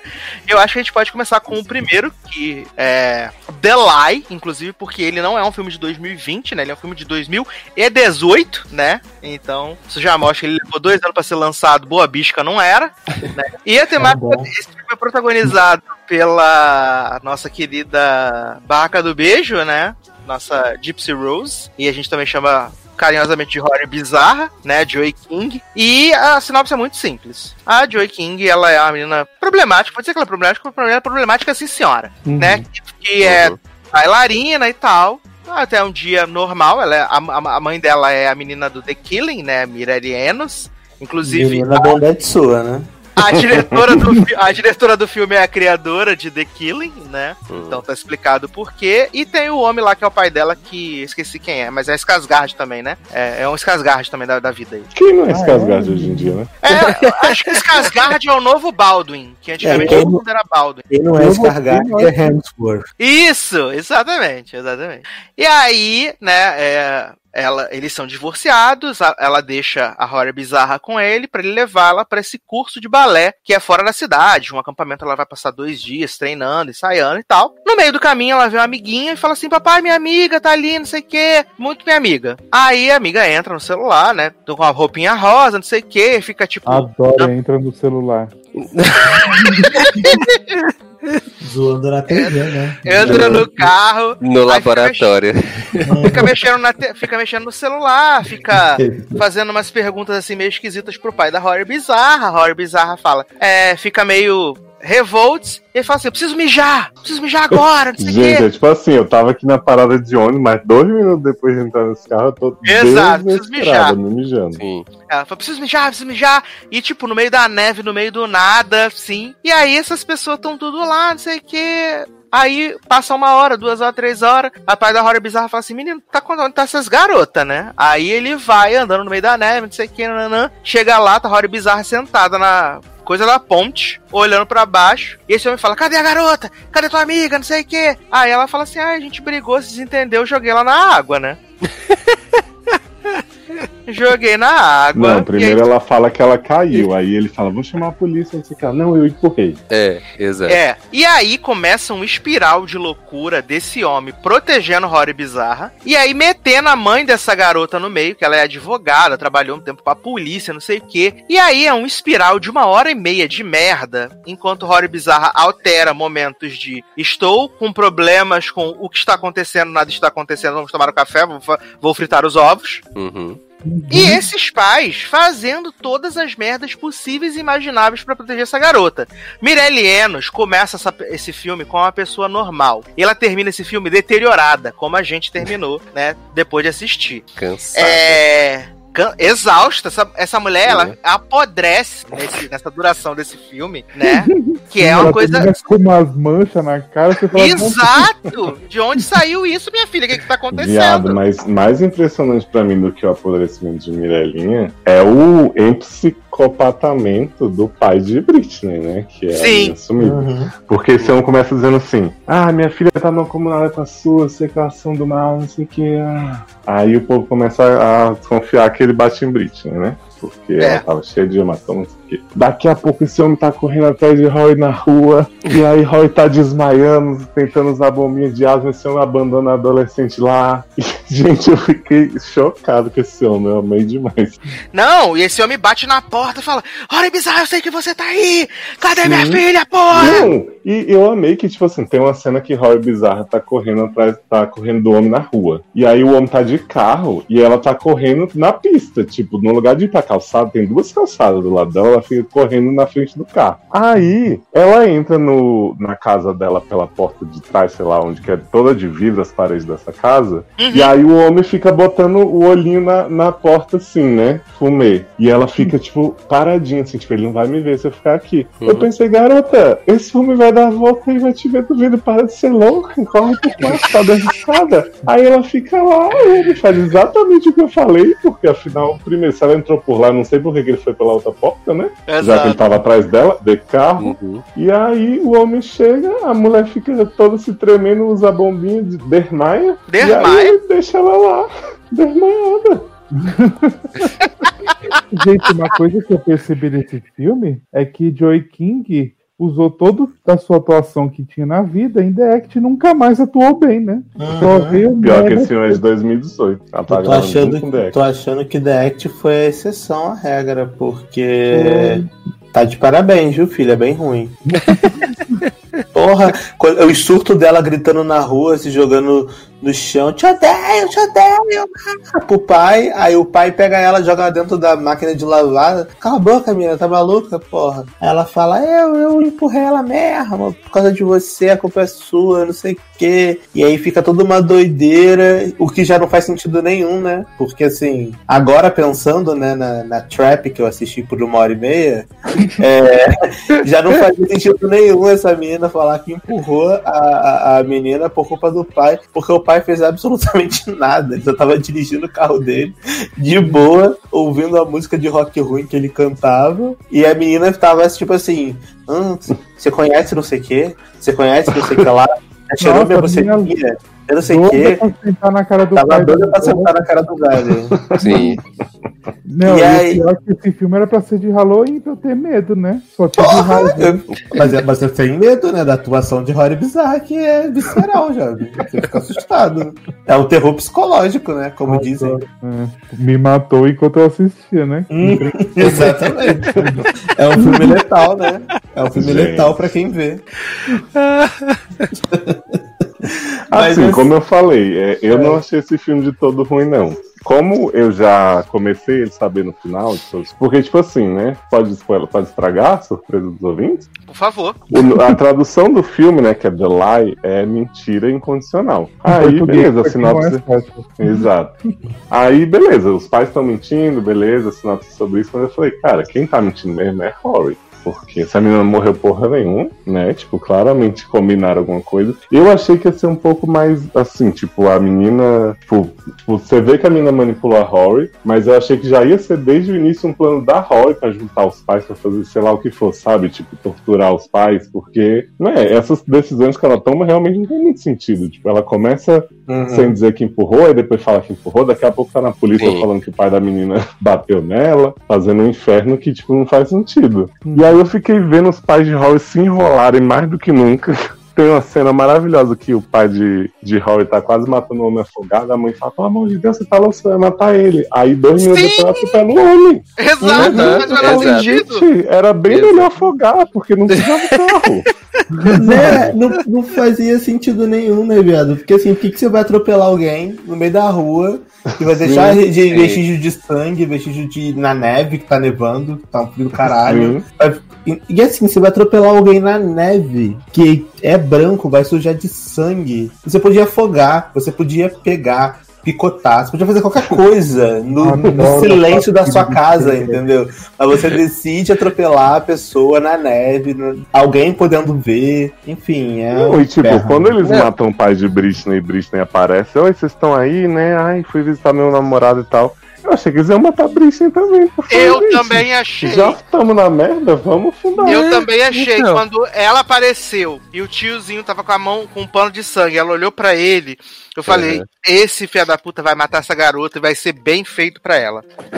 Não, e, o, e o Mas bom aí é o que filme ia ser filme- bom. Mas aí o filme ia ser bom. É, eu ia exato, aplaudir. é, Acho que até. Mas o bom é você pensar que Rory em nenhum momento viu que os pais estavam é, endoidando nessa espiral de loucura Sim, que escalonando, na, chafurdando E na pensar, merda. não, eu acho que é melhor eu contar a verdade, né? Assim, eu, porque Ah, por mais que eu queira aproximar meus feliz. pais, né? Eles né, estavam Por mais que eu queira aproximar meus pais que estão sorrindo lá dentro, né? Que ela falou isso, né? Eu acho que, que é melhor eu manter essa loucura aqui de dizer que eu empurrei a menina que vai dar tudo certo. É, não, talvez seja uma má ideia, né? A polícia está envolvida agora. Não é, menino? Acabei de acusar o pai da garota de bater nela sem prova nenhuma, sendo que essa garota vai aparecer daqui a dois segundos. Uhum. Mas Uhum. por que não, né? Deixar tudo como tá? Porque meus pais estão comendo o ovo que eu fiz, né? E sem contar. não, e sem contar que assim, se eu fosse os pais de, de Rory Bizarra, eu ia responder por dois assassinatos: o do pai da menina e o Sim. dela. Porque quando eu descobrisse que era mentira,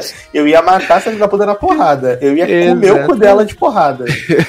Não, eu Entendeu? já matei, matei o pai, eu ia matar a Britney e ia matar a Rory Bizarra junto também. Pronto, tava E- resolvido. E, aí depois eu ia na delegacia e falava assim, ó, estou aqui me entregando com meu taco cheio de sujo de sangue, Uhum. deixando claro que matei três pessoas, mas eles mereceram. Sim. Dizendo que estou, que estou coberto de razão, né? Uhum. Sim. E o pior é que assim, né? Aquele que vai começou defendendo o filme agora vai criticar. Que tipo, a Rory. Mas até isso eu acho que dá a volta. Porque, tipo assim, a Rory é uma panaca que, beleza, caiu no papo da amiga e foi improvisando da pior forma possível. Mas a própria Britney, né, cara, espertona, tipo, se ela tava indo pra um, pra um negócio de balé de busão, por que, que ela não podia só, tipo, sumir aqui depois desse evento, deixar o pai preocupado com ela do mesmo jeito? Tipo, qual- por que, que ela precisava de fingir que caiu no rio pra Roy Uhum. falar pro pai e ela ficar sendo procurada, que ela provavelmente ia ser achada muito mais rápido com o namorado, se fosse Sim. nesse caso, né, de cair Uhum. num, num rio. Tipo, e ela deixou o celular pra trás, ela, não- ela não precisava do celular pra encontrar o namorado, ela ia só chegar lá bater na porta. Não, e sem contar Sim. que ela acabou envolvendo, em teoria, a amiga, no caso Rory, sabendo que o pai dela era abusivo, né? Em teoria, a gente imagina Uhum. que ele era, já que ele era meio arlequino louquinho também.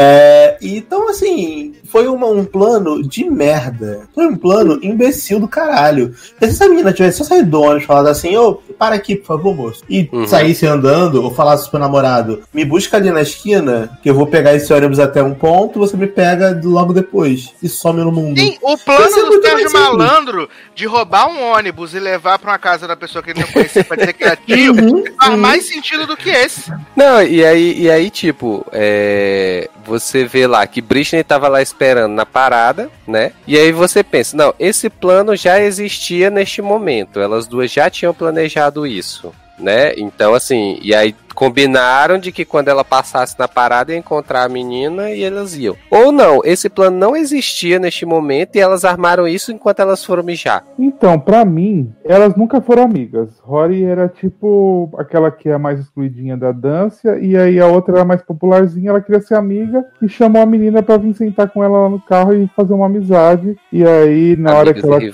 é, aí na hora que ela falou assim: ah, preciso fugir, tô namoradinha, fumar uma droguinha e tal, dá uma cobertura aí pra mim, fala que eu morri. Ela falou: ah, tá bom, né? A gente. Eu adoro, gente. Fala, fala que fala bem morri. que eu morri. Foi isso. Eu amo, fala que eu morri. Esse filme é burro. O roteiro é burro, os personagens são burros. Quem fez isso deve ser muito burro, porque a gente não tem Toda nada vez inteligente. que eu quiser Mas sumir agora, eu por vou que- dizer sabe- isso. Fala que eu Sabe por que morri. que sabe por que a gente sabe que é muito burra? Porque é a mesma coisa, gente. Rosinha foi fumar com os índiozinhos e se fudeu, Uhum. Né, Não, é não é à toa que é roteirista de. de É o Rosinha, criador de né? The Killing, é, exato. É, faz Tá sentido. explicado. Faz sentido. Pronto, você, você resumiu, Sácia, o filme pra mim. É isso, tipo, é um roteiro burro, uma história burra com gente burra fazendo imbecilidade. E a forma como o filme acaba me deu um ódio. Ah, me deu um ódio. Uhum. Porque assim, quando revela, né, que Rory é bizarra. Ah, eu só queria ver vocês dois juntos. Como a gente Uhum. era na infância, a gente era tão feliz, mimimi, meu cu, não sei o quê. e aí o pai olha pra ela e fala assim. aí não fala nada, né? Luciana silêncio. Fica os dois olhando pra cara dela assim, tipo, sua filha da puta, eu vou te arrasar na porrada. Eu tava esperando o soco na cara. Porque o grito que ela deu, o pai jogou ela na máquina de lavar. Eu tava esperando o soco na cara dela. E aí eles fazem o quê? Vão lá e abraçam. Abraço. Aí fala assim, ai, tudo Uhum. bem, um ET. Aí você ouve a sirene da polícia chegando, né? Porque Mas, Darlan, eu acho que tá- no abraço eles esfregaram um sanguinho nela pra poder ser preso no lugar dele. olha. É uma mansão da Residência Rio, né? Uma história sobre família, né? Uma história de amor, Sim. né? Não uma história de terror. Exato, amor Olha. incondicional de dois pais trouxas e uma filha idiota. É, pra mim, esse filme é bem ruim. E, novamente, é aquela tour de que não é terror, né? Que a Não gente mesmo. tá sendo. Eu, eu gostaria de processar a Amazon por propaganda enganosa. Me fez ver essas duas merdas dizendo que era terror e nada aconteceu. E era, na Ele verdade, era, É, era comédia involuntária. Terror, né? Oi? Ele esperava terror e ganhou chacota, né? Hum, pois é. E é tão claro que esse filme foi encaixado nesse projeto, assim, tipo, porque ele é de 2018. Aí você Uhum. pensa assim, ah, filmaram, não tinha nem dinheiro pra fazer a edição, provavelmente. E aí inventaram essa parceria aí da Amazon com a Blumhouse. Uhum. Aí fala assim, menino, vamos pegar isso aqui que a gente não ia nem mais exibir, que ia pro lixo, e vamos botar junto. Isso. É tipo o Henry Cavill fazendo o Sherlock, né? Falando assim, Sim, ó, mas é o Menino, melhor. fala, Mas é menino. o melhor. você Fala, o- menino, o- a gente tem que entregar The quatro. Witcher. Fala né? assim, menino, a gente tem que entregar quatro filmes, mas só tem três. Ó, dá uma olhada ali no lixo, vê o que, que tem, a gente completar, por favor. Mas ah, entrega isso daí. Tem- Tem uma lembra. casa no filme, né? Não, tá, não se passa numa casa, então acho que a gente pode encaixar, tá de boa. Uhum. Bota terror e fala que é conceito, que é terror psicológico. Exato. Olha, difícil, gente. Difícil muito esse filme de horror bizarra. E seguindo aqui nos terror da Blumhouse, né? Fit Amazon, a gente teve o segundo filme que foi lançado na última semana, que é Black Box, né? Caixa Preta. E aí achei Olha que pode aí, soar um pouco Bly. racista. Sei que pode ser um pouco racista, porque o protagonista é negro, né? Fiquei assim, Uhum. meu Deus, o que está acontecendo? Né? Sim. Mas, tirando a militância, subir no telão, o que acontece? A gente é apresentado a esse cara que ele está se recuperando de um acidente e ele não se lembra das coisas que acontecem.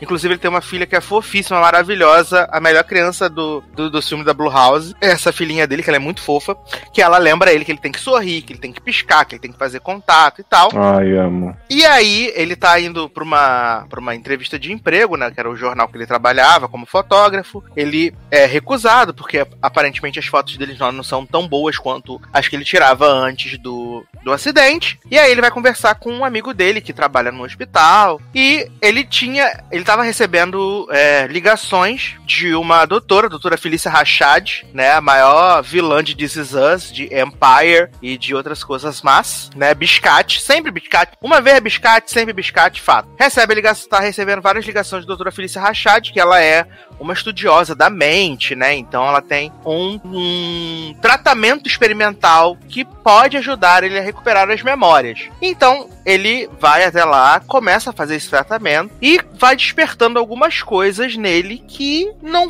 casam com o que ele é realmente. Tipo, a filha dele chama atenção porque ele tá fumando e ele, tipo, não é fumante. Aí ele lembra de algumas. Ele vai, durante esse tratamento, ele vai vendo uma casa aonde ele não morou. E Ai, aí. Nossa, essa parte me irritou de um tanto. Porque assim, ele- E perdeu no personagem, né? Tá aí. Sim, porque ele começa a falar assim pro amigo: Ai, você sabe se quando minha filha nasceu eu morei num apartamento diferente? Porque eu achei que a gente tinha morado nessa casa a vida inteira. Meu querido, não tem um imposto de renda passado pra você olhar onde tu morava, sabe? Não tem uma pessoa pra perguntar.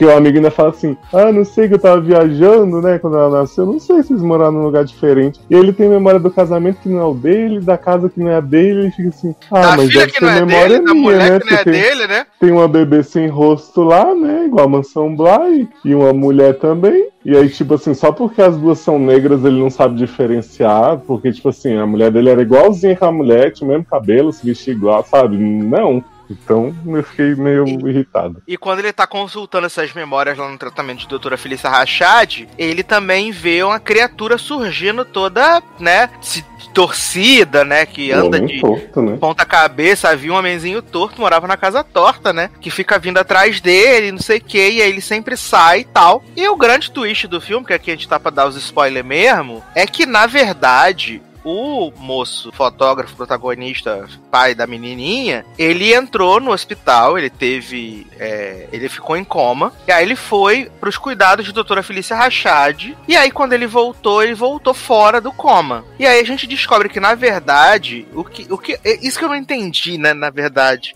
Como que Felícia Rachad fez um download da mente do filho pra um pendrive tipo Lucy, Funcionou, jovem. né? Não, mas Porque- isso é bem explicado aquele, né? Porque Felícia fala que ela tinha um projeto de longa data, tipo upload mesmo, que ela já estava captando as memórias, e que aí ela ficou esperando, ela já tinha os dados do filho depois que ele morreu, Isso, ela deixou tudo no pendrive. Isso. E que aí, quando o Nolan chegou lá, ela baixou nele porque ele teria tido morte cerebral. Que ela inventa esse caô pro filho, ele acredita. Mesmo o Nolan estando ali vivendo de boa, né? Só com Uhum. ele fazendo umas aparições. E ela fala: se preocupa não que, que né, você pode retomar sua vida, corrigir seus comportamentos abusivos, sua esposa, sua filha e tal. E eu acho interessante porque a partir desse momento o filme muda completamente. Porque até então a gente torcia pelo Nolan, né? E Sim. aí a gente começa a ver esse homem assumir, né? E aí ela fala assim: ah, isso é o seu corpo se ajustando ao. a novamente e tal, né? Uma explicação pseudo lá.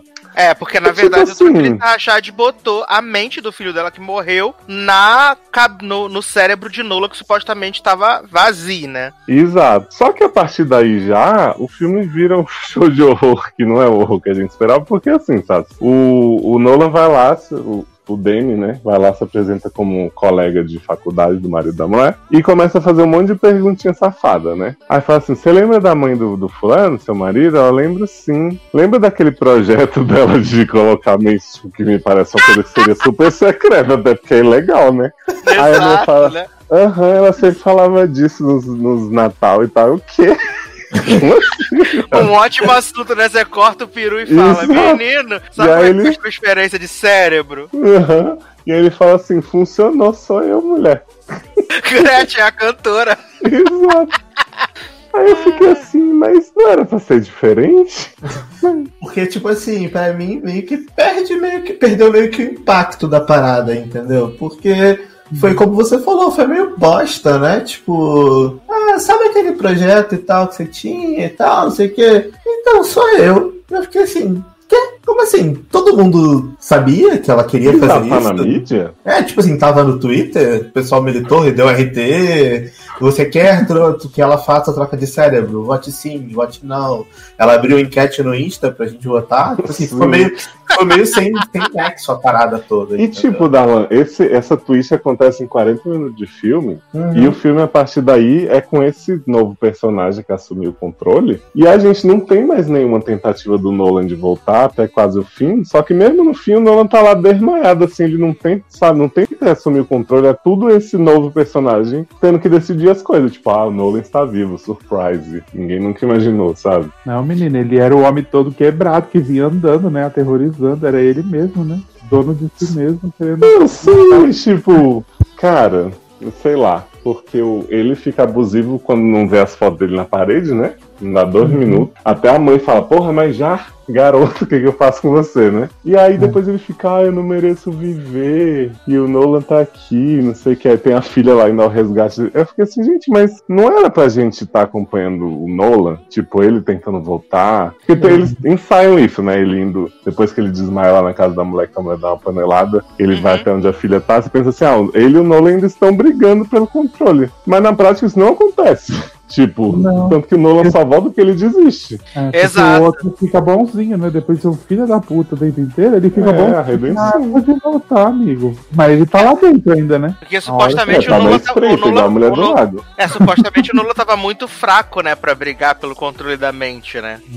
E aí por isso que ele fica lá, porque o Tomás tá mais forte, né? E agora ele tem consciência do que ele é e onde ele tá. Então fica nesse plot aí. Mas até a resolução é chumbreguinha, né? Porque a, a doutora Felícia Rachad lá fala assim: ai, vamos exterminar Nolan de vez e tu vai ficar com esse corpo aí, tu vai poder arrasar, brilhar muito na passarela.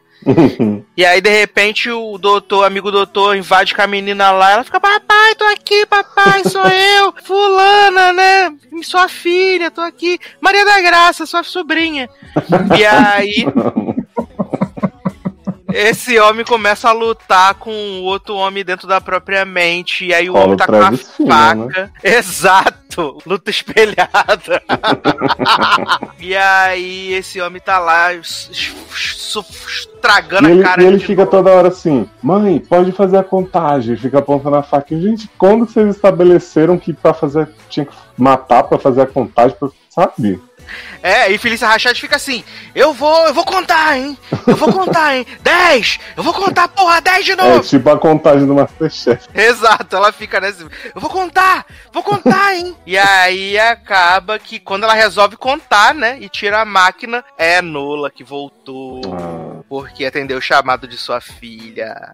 E aí eu amo que o, o amigo dele, que é o grande herói do filme, né? Fala assim, acabou pra você, vou quebrar tudo. Começa a quebrar as máquinas, e fala, não, você vai me arruinar. E aí a mulher é presa depois junto com um monte de gente. E na cena final ela tá livrinha de boa. O projeto dela com backup. Exato, Ai, exato. E esse homem tá doido pra comer o Nola, né, gente? Vamos falar a verdade?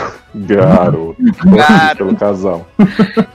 Não, e aí tem isso, né? Que a Felícia Rachad aparece lá no, no jornal, né? No New York, New York Times, que deu ruim pra ela, né? Coisas ilegais. E aí a cena seguinte é essa anja mexendo no, no computador, né? E aí ativando a mente de Thomas no Aclean 3D, né? Eu E achei aí- que ele ia entrar na mente da véia e a véia Eu ser também. ele. Eu falei, ai, gente, ia ser maravilhoso, mas não foi. E, E ela aí- coloca o modo banana do Next, né? É, não, e aí a gente vê que o plot desse filme, na verdade, foi chupinhado daquele episódio de Black Mirror, né? Que as Uhum. pessoas compartilham a mente, né? Sim. Que é o homem bota no, no- a, a mulher, a mulher no ursinho, né? Esse, esses plot aí de Black Mirror foi E baseado. outra, assim, é que eu não tinha reparado no cartaz, mas quando eu fui ver o cartaz depois de ver o filme, eu falei assim, já tava tudo ali, eu só não tinha visto antes, né? Eles estão dando ali o tempo todo, só você não viu. Sim, ele deu um spoiler no cartaz do que o, o plot twist do filme, né? Como que é o cartaz? É o Nolan com a cara quebrada e a cara do cara atrás da dele. Uhum. Hum, eu achava, quando eu comecei a ver, que eu tava esperando um conceito, né? Que ia ser tipo assim, como a mulher dele morreu, eu achei que ele se sentia culpado pela morte dela, alguma coisa assim, e que aí ele via o monstro que era culpa dele mesmo, sabe? Tipo a Dani vendo o Harry Potter no espelho. Uhum. Mas aí não, né? Foi pior. Não, mas eu gostei desse porque eu tinha acabado de ver Rory, né? Eu tinha visto no dia anterior. Eu falei assim, ah, gente, não deve ser tão ruim. Não foi tão ruim, mas também não é lá aquelas belezas. Dá pra assistir. Não, dá- não me ofende esse, esse filme. É, então tá aí, demos todos os spoilers de Black Box, né? Esse grande é, filme aí, né? E já garantimos que na semana que vem tem dois filmes maravilhosos, incríveis pra você. Gente, é, Brace vocês- Yourselves. Nem imagina o filme da Indiana. Ai, eu amo. Mas então vamos para merchans e despedidas, então. Começando com ele, menino Darlan, que está acordado às 5h17 da manhã para gravar esse podcast. Bom, pessoal, é, obrigado aí por ouvirem. Espero que vocês tenham gostado. Se não gostarem, finge, porque eu não dormi hoje pra estar aqui. Então, finge, por favor. Me elogia nos comentários, quer? é, pra quem quiser me seguir, é Generosode em tudo.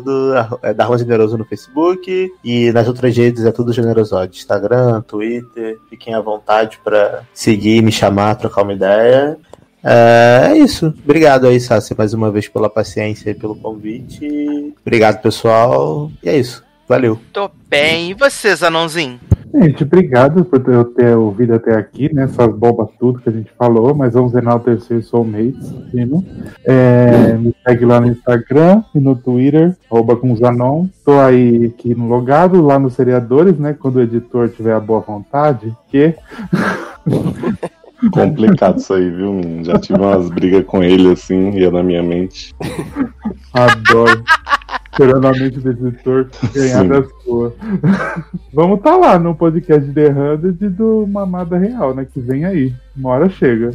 E é isso, um beijo. Tô bem. E você, menino Taylins? Bom, mais programinha pra conta, né? É, Segue lá Taylor Rocha no Twitter e no Instagram, né? É, A gente tá sempre comentando aí, adiantando as pautas, né? Pro pessoal ter uma ideia do que a gente vai comentar aqui, né? Vi que, eu, eu vi que um monte de gente falou que o hitlist não flopou, né? No final das contas, né? Há controvérsias, mas pelo menos o pessoal se tocou, né? Então, Exato, né, gente? Você chama o pessoal de calhorda na hora, eles vêm, gente. Melhor tática. exatamente. Ai, ai, são os bebês, gente. Amo. E você, menino Leozinho? Bom, como o Zanon já adiantou, né? É, The 100 morre é inesquecível em breve. Será um podcast que só se compara ao de Mansão Bly, realmente em reclamação e tristeza, porque a gente estava um pouco frustrado. E Mamada Real também, um pouco depois, esse grande livro aí sobre mamadas reais. E vocês podem ouvir lá no site sobre como se livrar de uma dívida de mil reais no cartão de crédito por consumir pornografia clandestina. Scam, scam. Eu amo, eu amo. É, quero aproveitar e mandar beijos e abraços para as pessoas que comentaram na última edição do LogadoCast, né? Mariana Barbosa, Amanda Aparecida, Marcelo Souza, Henrique, Taylor Rocha, Léo Oliveira, Natália Santos, Levi Ventura e Eduardo Ranzo. Muitas graças pelos comentários. Quero aproveitar aqui e mandar um beijo especial para todos os nossos padrinhos e madrinhas. Vocês são maravilhosos. Vocês que fazem esta rodinha sem vergonha chegar até o seu ouvidinho todos os domingos. Mandar um abraço especial aí para Rafael de Oliveira, né? Rafael Oliveira, parente de Leózio, que. Adoro. E também para a menina Pamela Araújo aí, padrinhos e madrinhas especiais. Lembrando que você pode se tornar um produtor executivo deste programinha, do SED, dos seriadores, do Eric Smalltalk. Só entrar lá no PicPay e no Padrim. Eu acho que não, a gente não precisa ficar repetindo toda hora, que você já sabe como é que é o processo sim, né? padrim.com.br.